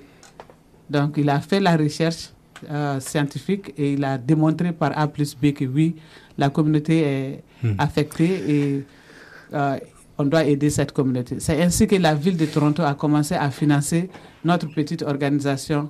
Euh, le montant était 19 000 juste pour pouvoir avoir un petit bureau, payer ça, mais on- tout le reste du travail était bénévole. Donc aujourd'hui, à l'époque, on avait sept personnes qui se sont déclarées. Les autres ne voulaient pas se faire voir parce que c'était plus stigmatisant et discriminatoire en 1993. Et à l'époque, il n'y avait même pas de, de la thérapie. Les trithérapies, il n'y avait pas de médicaments. Les premiers, euh, euh, thé- euh, euh, premières thérapies qui sont sorties, c'était vers les années 95, 96, qui étaient AZT, 3TC, et puis Mm. DD4, D3C, ainsi de suite. Donc, on s'est réunis, on faisait de notre mieux quand même. Et de 7 sur la liste, euh, c'est pas quand même glorifiant pour parler comme ça, mais on peut dire qu'on a aidé plusieurs personnes à sortir de l'ombre pour pouvoir s'exprimer sans honte et se prendre en main. Euh, Comme je disais, euh, APA faisait son travail de base et en même temps le centre francophone aussi faisait son travail de base. Donc les deux réunis, on a pu quand même mettre sur pied pour les francophones euh, parce que APA ne s'occupait pas seulement que des francophones mais des anglophones également. Donc euh, avec le- la collaboration et le partenariat avec le centre francophone, on a pu mettre sur pied un programme qu'on appelait euh, souper africain. Donc c'est autour de la table Ouais. et de la nourriture africaine, on invitait les gens pour faire des débats. Et c'est comme ça qu'on a pu au moins tendre la main euh, aux francophones venant de l'Afrique et aussi venant d'ailleurs, du Québec et partout. Donc si je peux me permettre de dire, voilà pour la raison pourquoi APA et puis le centre francophone ont décidé euh, de travailler main en main et puis euh, d'aider les francophones. Vous avez demandé si quel impact APA a eu sur euh, sa clientèle ou sa communauté? De 93 à 2019, quand même, c'est une belle durée, plus de 25 ans d'existence. Je peux dire que APA a touché plusieurs cœurs, plusieurs âmes et plusieurs vies. C'est vrai, on a enterré beaucoup de gens, mais on peut dire que Dieu merci, il y a beaucoup de gens aussi qui vivent aujourd'hui. Et Chantal vient de vous témoigner et il y a plusieurs personnes aussi qui font leur témoignage comme ça. Donc, l'organisme de base, la communauté est quand même euh, aidée, supportée par ces organisations. On n'est pas une grande organisation, mais on fait le travail de cœur. Parce que c'est pas seulement s'asseoir dans un bureau, prendre le téléphone, appeler ou donner des informations, mais nous, on fait de porte en porte. Fanta, euh, on a parlé de langue et on a eu le témoignage de, de, de, de Chantal. Oui. Euh, la part et l'importance d'avoir euh, quelqu'un en face de soi qui a la même culture et qui te ressemble. Oui. Est-ce que ça joue beaucoup? Ça joue énormément. Euh, au départ, quand- comme on parlait de la stigmatisation, on sait que quand quelqu'un vient dans un endroit où elle est nouvelle, la première image, c'est de dire est-ce que je serai discriminé ici? Ou est-ce que je vais rencontrer une personne qui vient de mon propre pays? Donc, pour ne pas être reconnu, les gens étaient un peu réticents au départ. Mais quand ils ont vu que, au téléphone d'abord, moi je prenais l'appel, on me demande Tu viens de quel pays? Oui. Je lui ai dit Devine. Oui. Au bout de la ligne, c'est comme ça que je le disais Devine, selon mon accent, ou d'après toi, penses-tu que je viens de ton pays? Est-ce que tu peux savoir que je viens de ton pays? La personne dit non. J'ai dit, ben, si tu veux savoir, tu viens me voir. On va se voir face à face. En ce moment, tu sauras que je ne viens pas de ton pays, mais je suis comme toi. Nous venons de la même famille. Donc, c'est ainsi de suite qu'on a pu, comment dit, éliminer, pas éliminer complètement, mais réduire la barrière de stigma et puis de dire que je viens de ton pays, peut-être que tu vas dévoiler ça dans ma communauté. C'était cette peur qui existait. Mais quand ils ont vu que moi, je suis africaine, venant du Mali, qui n'a rien à voir avec l'Afrique de l'Est ou bien l'Afrique du Sud ou bien l'Afrique centrale ou l'Afrique du Nord, les gens se sentaient à l'aise. Ouais. Donc c'est ainsi que on a pu combattre cette barrière et mettre à l'aise tout le monde. Merci. Alors, c'était un témoignage de Fanta qui représente euh, l'APA, qui est les African Partnership. euh, Excusez-moi, je vais lire euh, l'organisme. Euh, C'est African Africans in Partnership Against AIDS, APAA.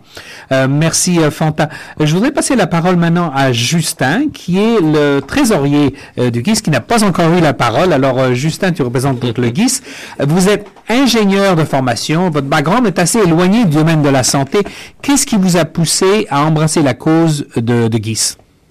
Euh, tout d'abord, euh, je vous remercie, euh, Xavier, euh, pour la belle émission et l'opportunité que vous me donnez de parler brièvement de moi et de, des raisons de mon adhésion au sein de GIS. Ce soir, je, je vais d'abord commencer par dire bonjour aux internautes qui nous suivent, à nos chers membres, à nos chers membres, à l'audience de ce soir et aux co-panélistes et partenaires, euh, docteur euh, Nouri et docteur Diade. Euh, je vais d'abord euh, commencer par euh, euh, moi-même. Euh, comme vous avez dû le constater, je suis euh, ingénieur de formation et de carrière. Et j'ai fait, euh, je suis né au Cameroun, euh, où j'ai vécu un peu. euh, et pendant, euh, partout où j'ai vécu, euh, j'ai euh, œuvré de près ou de loin euh, dans euh, ma communauté. À savoir en Allemagne, j'étais en Allemagne où j'ai fait mes études, euh, j'ai travaillé et présentement au Canada. Donc la petite histoire remonte de... Il y a à peu près, avant la création de GIS, il y a à peu près plus de deux ans, un peu plus de deux ans, euh, lors d'une discussion avec euh, Dr Diade, euh, pendant un, dîner, il m'a fait part de sa vision, Euh, euh, à savoir euh, mettre son savoir au profit de sa communauté. Euh, J'ai été tellement fasciné par cette vision euh, et je n'ai pas hésité un instant de me joindre à la cause. Alors, euh, au début, j'étais un membre, un membre simple et cofondateur. Euh, par la suite, euh, euh, notre chère Marie-Ange nous a joints. Et comme vous avez dû le constater ce soir, vous avez dû constater que ils ont de l'expérience et de formation en normes euh, et, qu'ils peuvent mettre au profit de la communauté. C'est ça qui est, qui est une de mes motivations aujourd'hui. Et euh, donc, euh, j'ai joint euh, GIS en tant que trésorier. Par la suite, je suis voté à l'unanimité comme trésorier au sein du conseil d'admi- d'administration. Parce que GIS est régi par un conseil d'administration. Et ju- jusqu'aujourd'hui, je suis là. Elle est jeune et nous travaillons dur. Donc, euh, pour conclure, euh, c'est pour donc vous dire que euh, GIS, euh, il ne faut pas avoir une expertise quelconque. Il ne faut pas appartenir à une, une obédience spéciale, avoir une qualification quelconque pour suivre la mission de GIS. Mhm. Pour faire part, pour mettre sa main à la pâte pour construire, pour, pour la mission de GIS. Donc, c'est c'est- c'est- c'est ainsi que je, je me suis retrouvé. Donc, euh, et c'est la même chose pour tout le monde. Euh, tout le monde peut le faire. Il n'y a pas, il n'y a pas l'âge.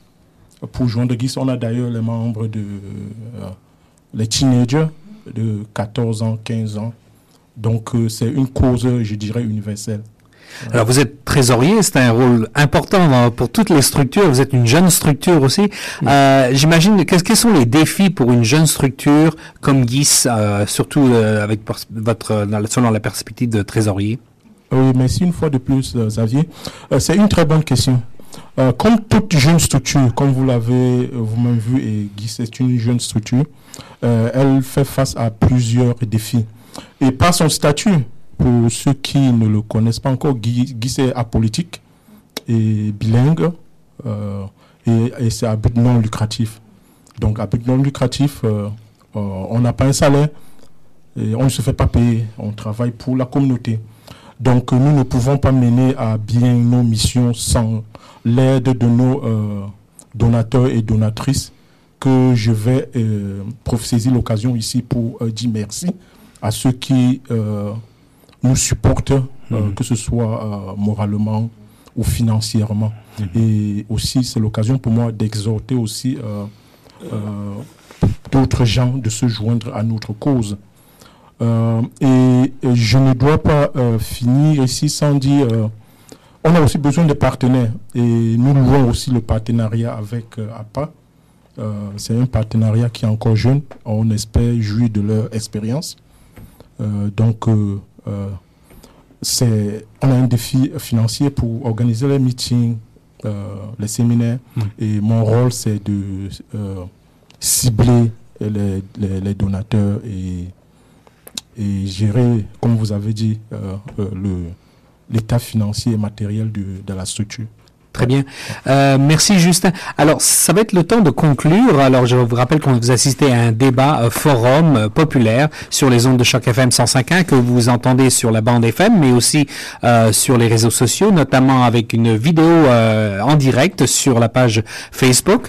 Et pour, on va, on va conclure. Oui, je voulais ajouter quelque chose, Justin. Allez-y, je vous en prie.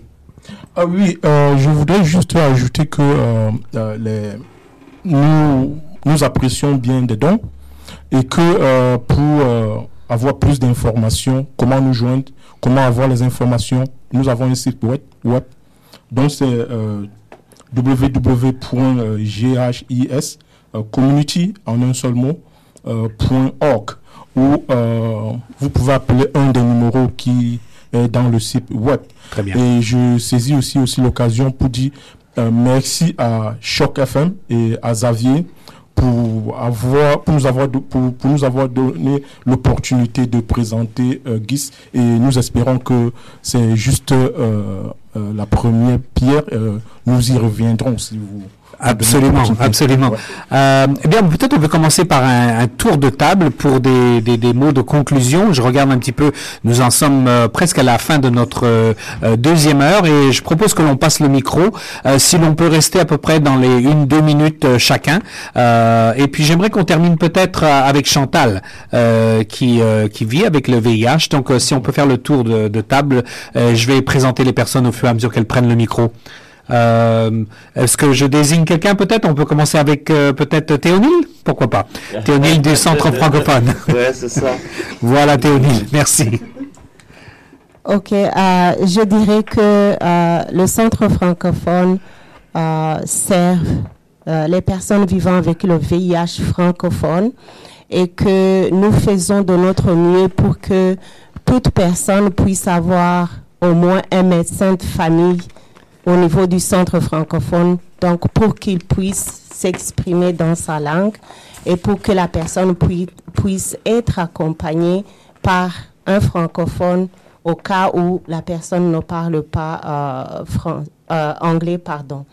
Euh, je dirais aussi que notre partenariat avec APA nous permet d'encadrer le groupe de soutien de toutes les personnes, toutes les personnes vivant avec le VIH francophone. Donc, c'est en, résumé ce que je dirais que euh, pour les personnes vivant avec le VIH, le centre francophone est ouvert et que toutes les équipes, parce que le centre francophone, c'est une grande organisation qui a plusieurs services, euh, des médicaux, les juridiques, euh, les services à l'emploi, les services euh, à l'enfance, les services de santé mentale. Donc, les services dans lesquels les personnes naviguent pour euh, répondre à leurs besoins. Donc, nous les aidons à naviguer dans tout le système médical, social et communautaire.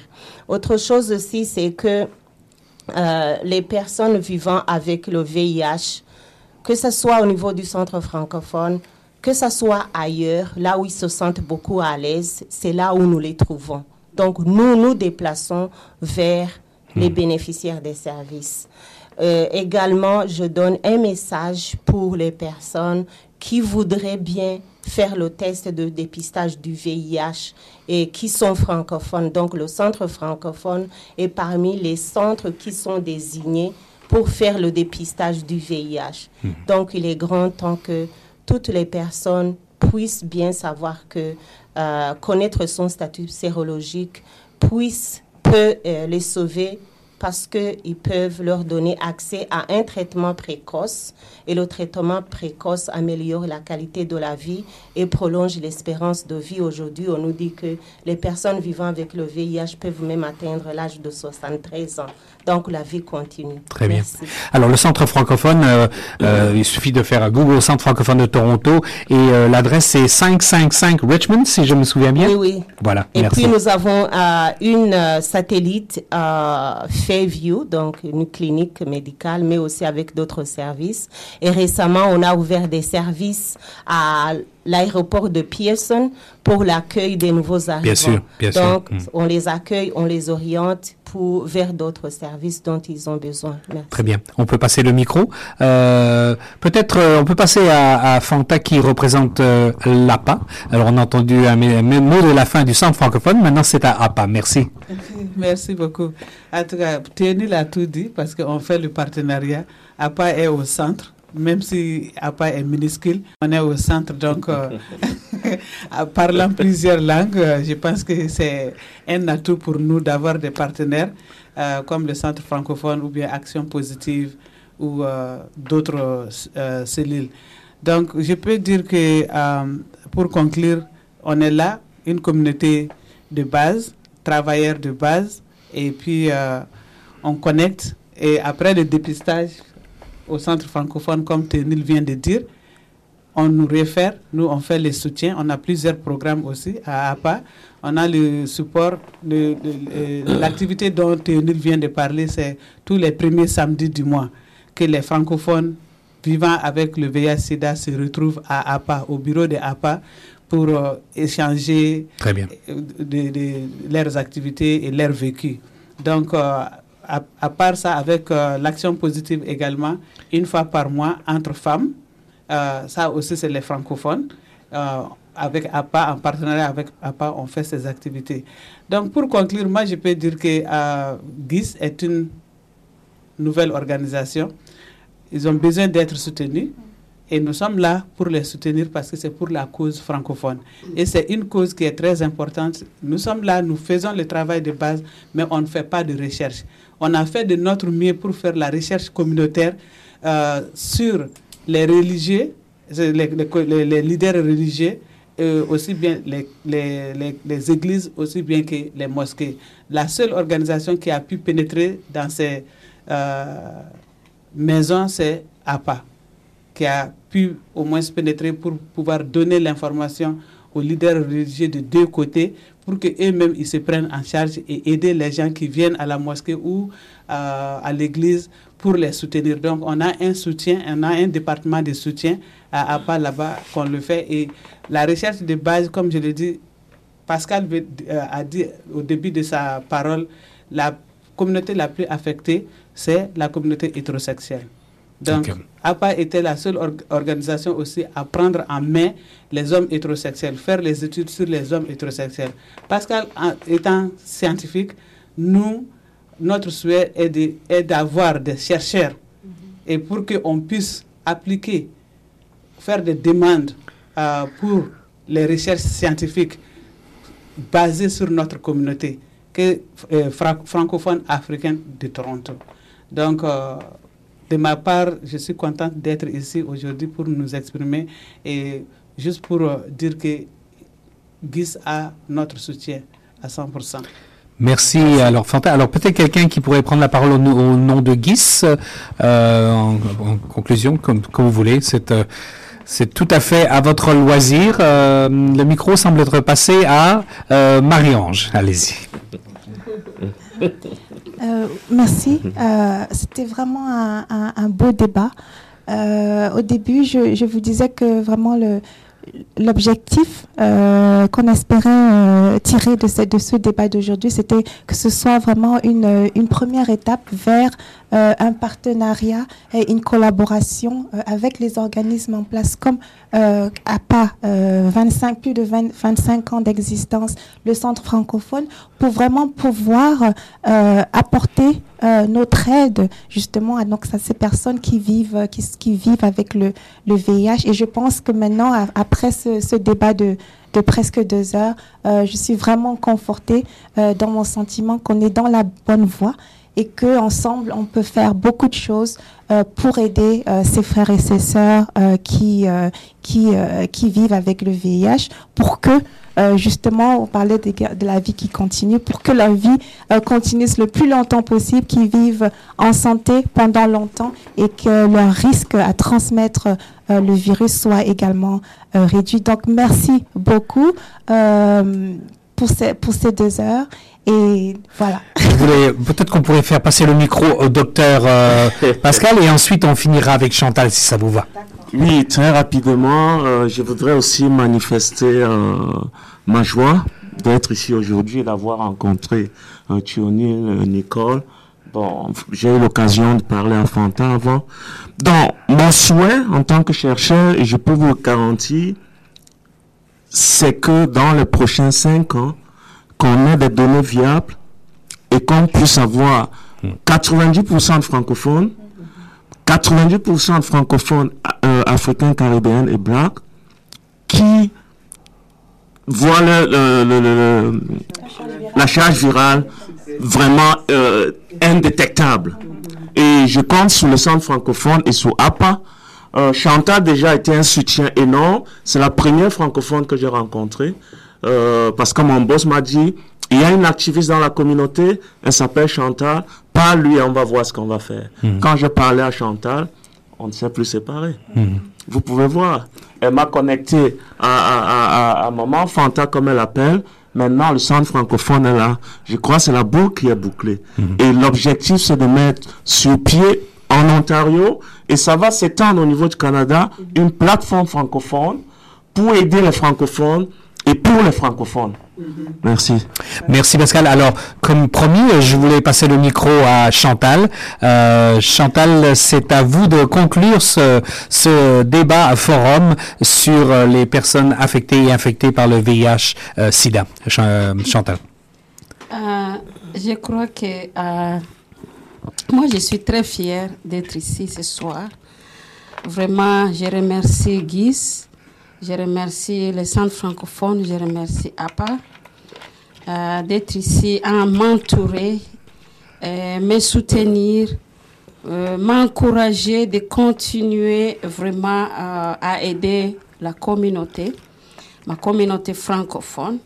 Surtout, étant qu'une personne vivant avec le VIH-Sida, le message que je peux donner, je suis infectée, mais j'aimerais que toute personne, parce que cette virus attaque un être humain, je ne veux pas que toute personne euh, soit infectée comme moi. Hmm. Donc, j'aimerais qu'il fasse une prévention. Si c'est difficile, je peux dire la vérité, il faut que les gens utilisent les condoms et puis se protéger eux-mêmes parce que le VIH est là. Et le VIH n'a pas de médicaments jusqu'à présent. Puis je remercie vraiment euh, APA pour me soutenir, pour me donner du travail dans la communauté, pour aider d'autres personnes qui vivent avec le VIH-Sida, pour faire la plaidoyerie, l'activisme, et puis pour divulguer mon statut, vraiment pour aller au-delà et la vie continue. Merci. Chantal. Alors, de rester à l'écoute, euh, et, chers euh, panélistes, euh, je vais poser les questions à nos auditeurs parce que nous avons un jeu euh, et ils peuvent gagner euh, des, des- des prix. Alors, euh, je vais d'abord, euh, voilà comment on va procéder. Je- il y a quatre questions et euh, j'encourage les auditeurs et, et ceux qui nous regardent sur Facebook de peut-être prendre un petit crayon et un papier. Et euh, pour répondre aux questions, ben, il vous suffira d'utiliser euh, Facebook et d'indiquer d'abord le numéro de la question et la réponse. Ça vous va? Alors, je commence avec la première question. Je vais les poser lentement, que vous ayez le temps de, répondre. Alors, la première question, c'est que signifie l'acronyme GIS ou GHIS quelle est la meilleure... Alors, quel- que, que- que signifie l'acronyme GIS G-H-I-S alors, je vous laisse quelques secondes. C'était la question numéro 1. Et vous pouvez donc poster sur, euh, sur euh, la page Facebook de Choc FM euh, pour gagner. La deuxième question, c'est citer au moins une avancée récente dans le domaine du VIH dont il a été question dans la discussion aujourd'hui. Je repose la question numéro 2. Citer au moins une avancée récente dans, dans le domaine du VIH dont il a été question dans la discussion d'aujourd'hui. C'était la question numéro 2 et je sais que vous avez déjà noté le numéro et la réponse. Et euh, la question numéro 3, c'est comment est-ce que GIS peut aider les personnes affectées par le VIH Comment est-ce que GIS ou GHIS, Global HIV Information System, euh, peut aider les personnes affectées par le VIH C'était la question numéro 3. Et enfin, la question numéro 4. Citez un exemple de barrière à l'accès aux soins de santé pour les francophones atteints du VIH. La question numéro 4, c'est citer au moins un exemple de barrière à l'accès aux soins de santé pour les francophones atteints du VIH. Alors, pour gagner, donc, il faut mettre la, la réponse avec le numéro de la question sur la page Facebook de Choc FM. Et je crois que la, la directrice générale, Zahira Cham, a dit que elle sera la première, la première personne qui répond à la, la- bonne question, euh, donc, euh, gagne le prix. Et moi, je vais, c'est le temps des remerciements. Alors, je voudrais remercier d'abord euh, nos panélistes. Nous avons entendu euh, Théonile et Nicole du Centre francophone de Toronto. Nous avons entendu Fanta, directrice ex- exécutive de Africans in Partnership Against AIDS, APAA ou APA. Euh, Chantal Mukandoli, conseillère à GIS. Euh, Marie-Ange Noué, la présidente de GIS. Pascal Diadeux, vice-président de GIS. Et Justin Siani, trésorier du GIS. Je m'appelle Xavier Lambert et je voulais aussi remercier euh, notre stagiaire euh, Sabri qui était euh, aux manettes pour les vidéos sur Facebook. Merci beaucoup Sabri. Et donc je vous rappelle que vous avez écouté un Carrefour Choc. C'était donc un débat forum populaire sur la santé, les personnes vivant, affectées et infectées par le VIH-Sida. Vous avez pu nous entendre sur la bande FM 105.1 et aussi sur Facebook et Twitter. Si vous avez des questions, vous pouvez les poser sur ces euh, deux plateformes, mais aussi nous envoyer un mail à administration chocfm.ca ou par téléphone au 416-599-7589. Alors, pour rappel, la, la série Carrefour 2.0 est initiée par Choc FM 105.1 et appuyée financièrement par le Fonds de la radio communautaire du Canada. Je vous remercie et je vous souhaite bonne écoute sur les ondes de Choc FM 105.1.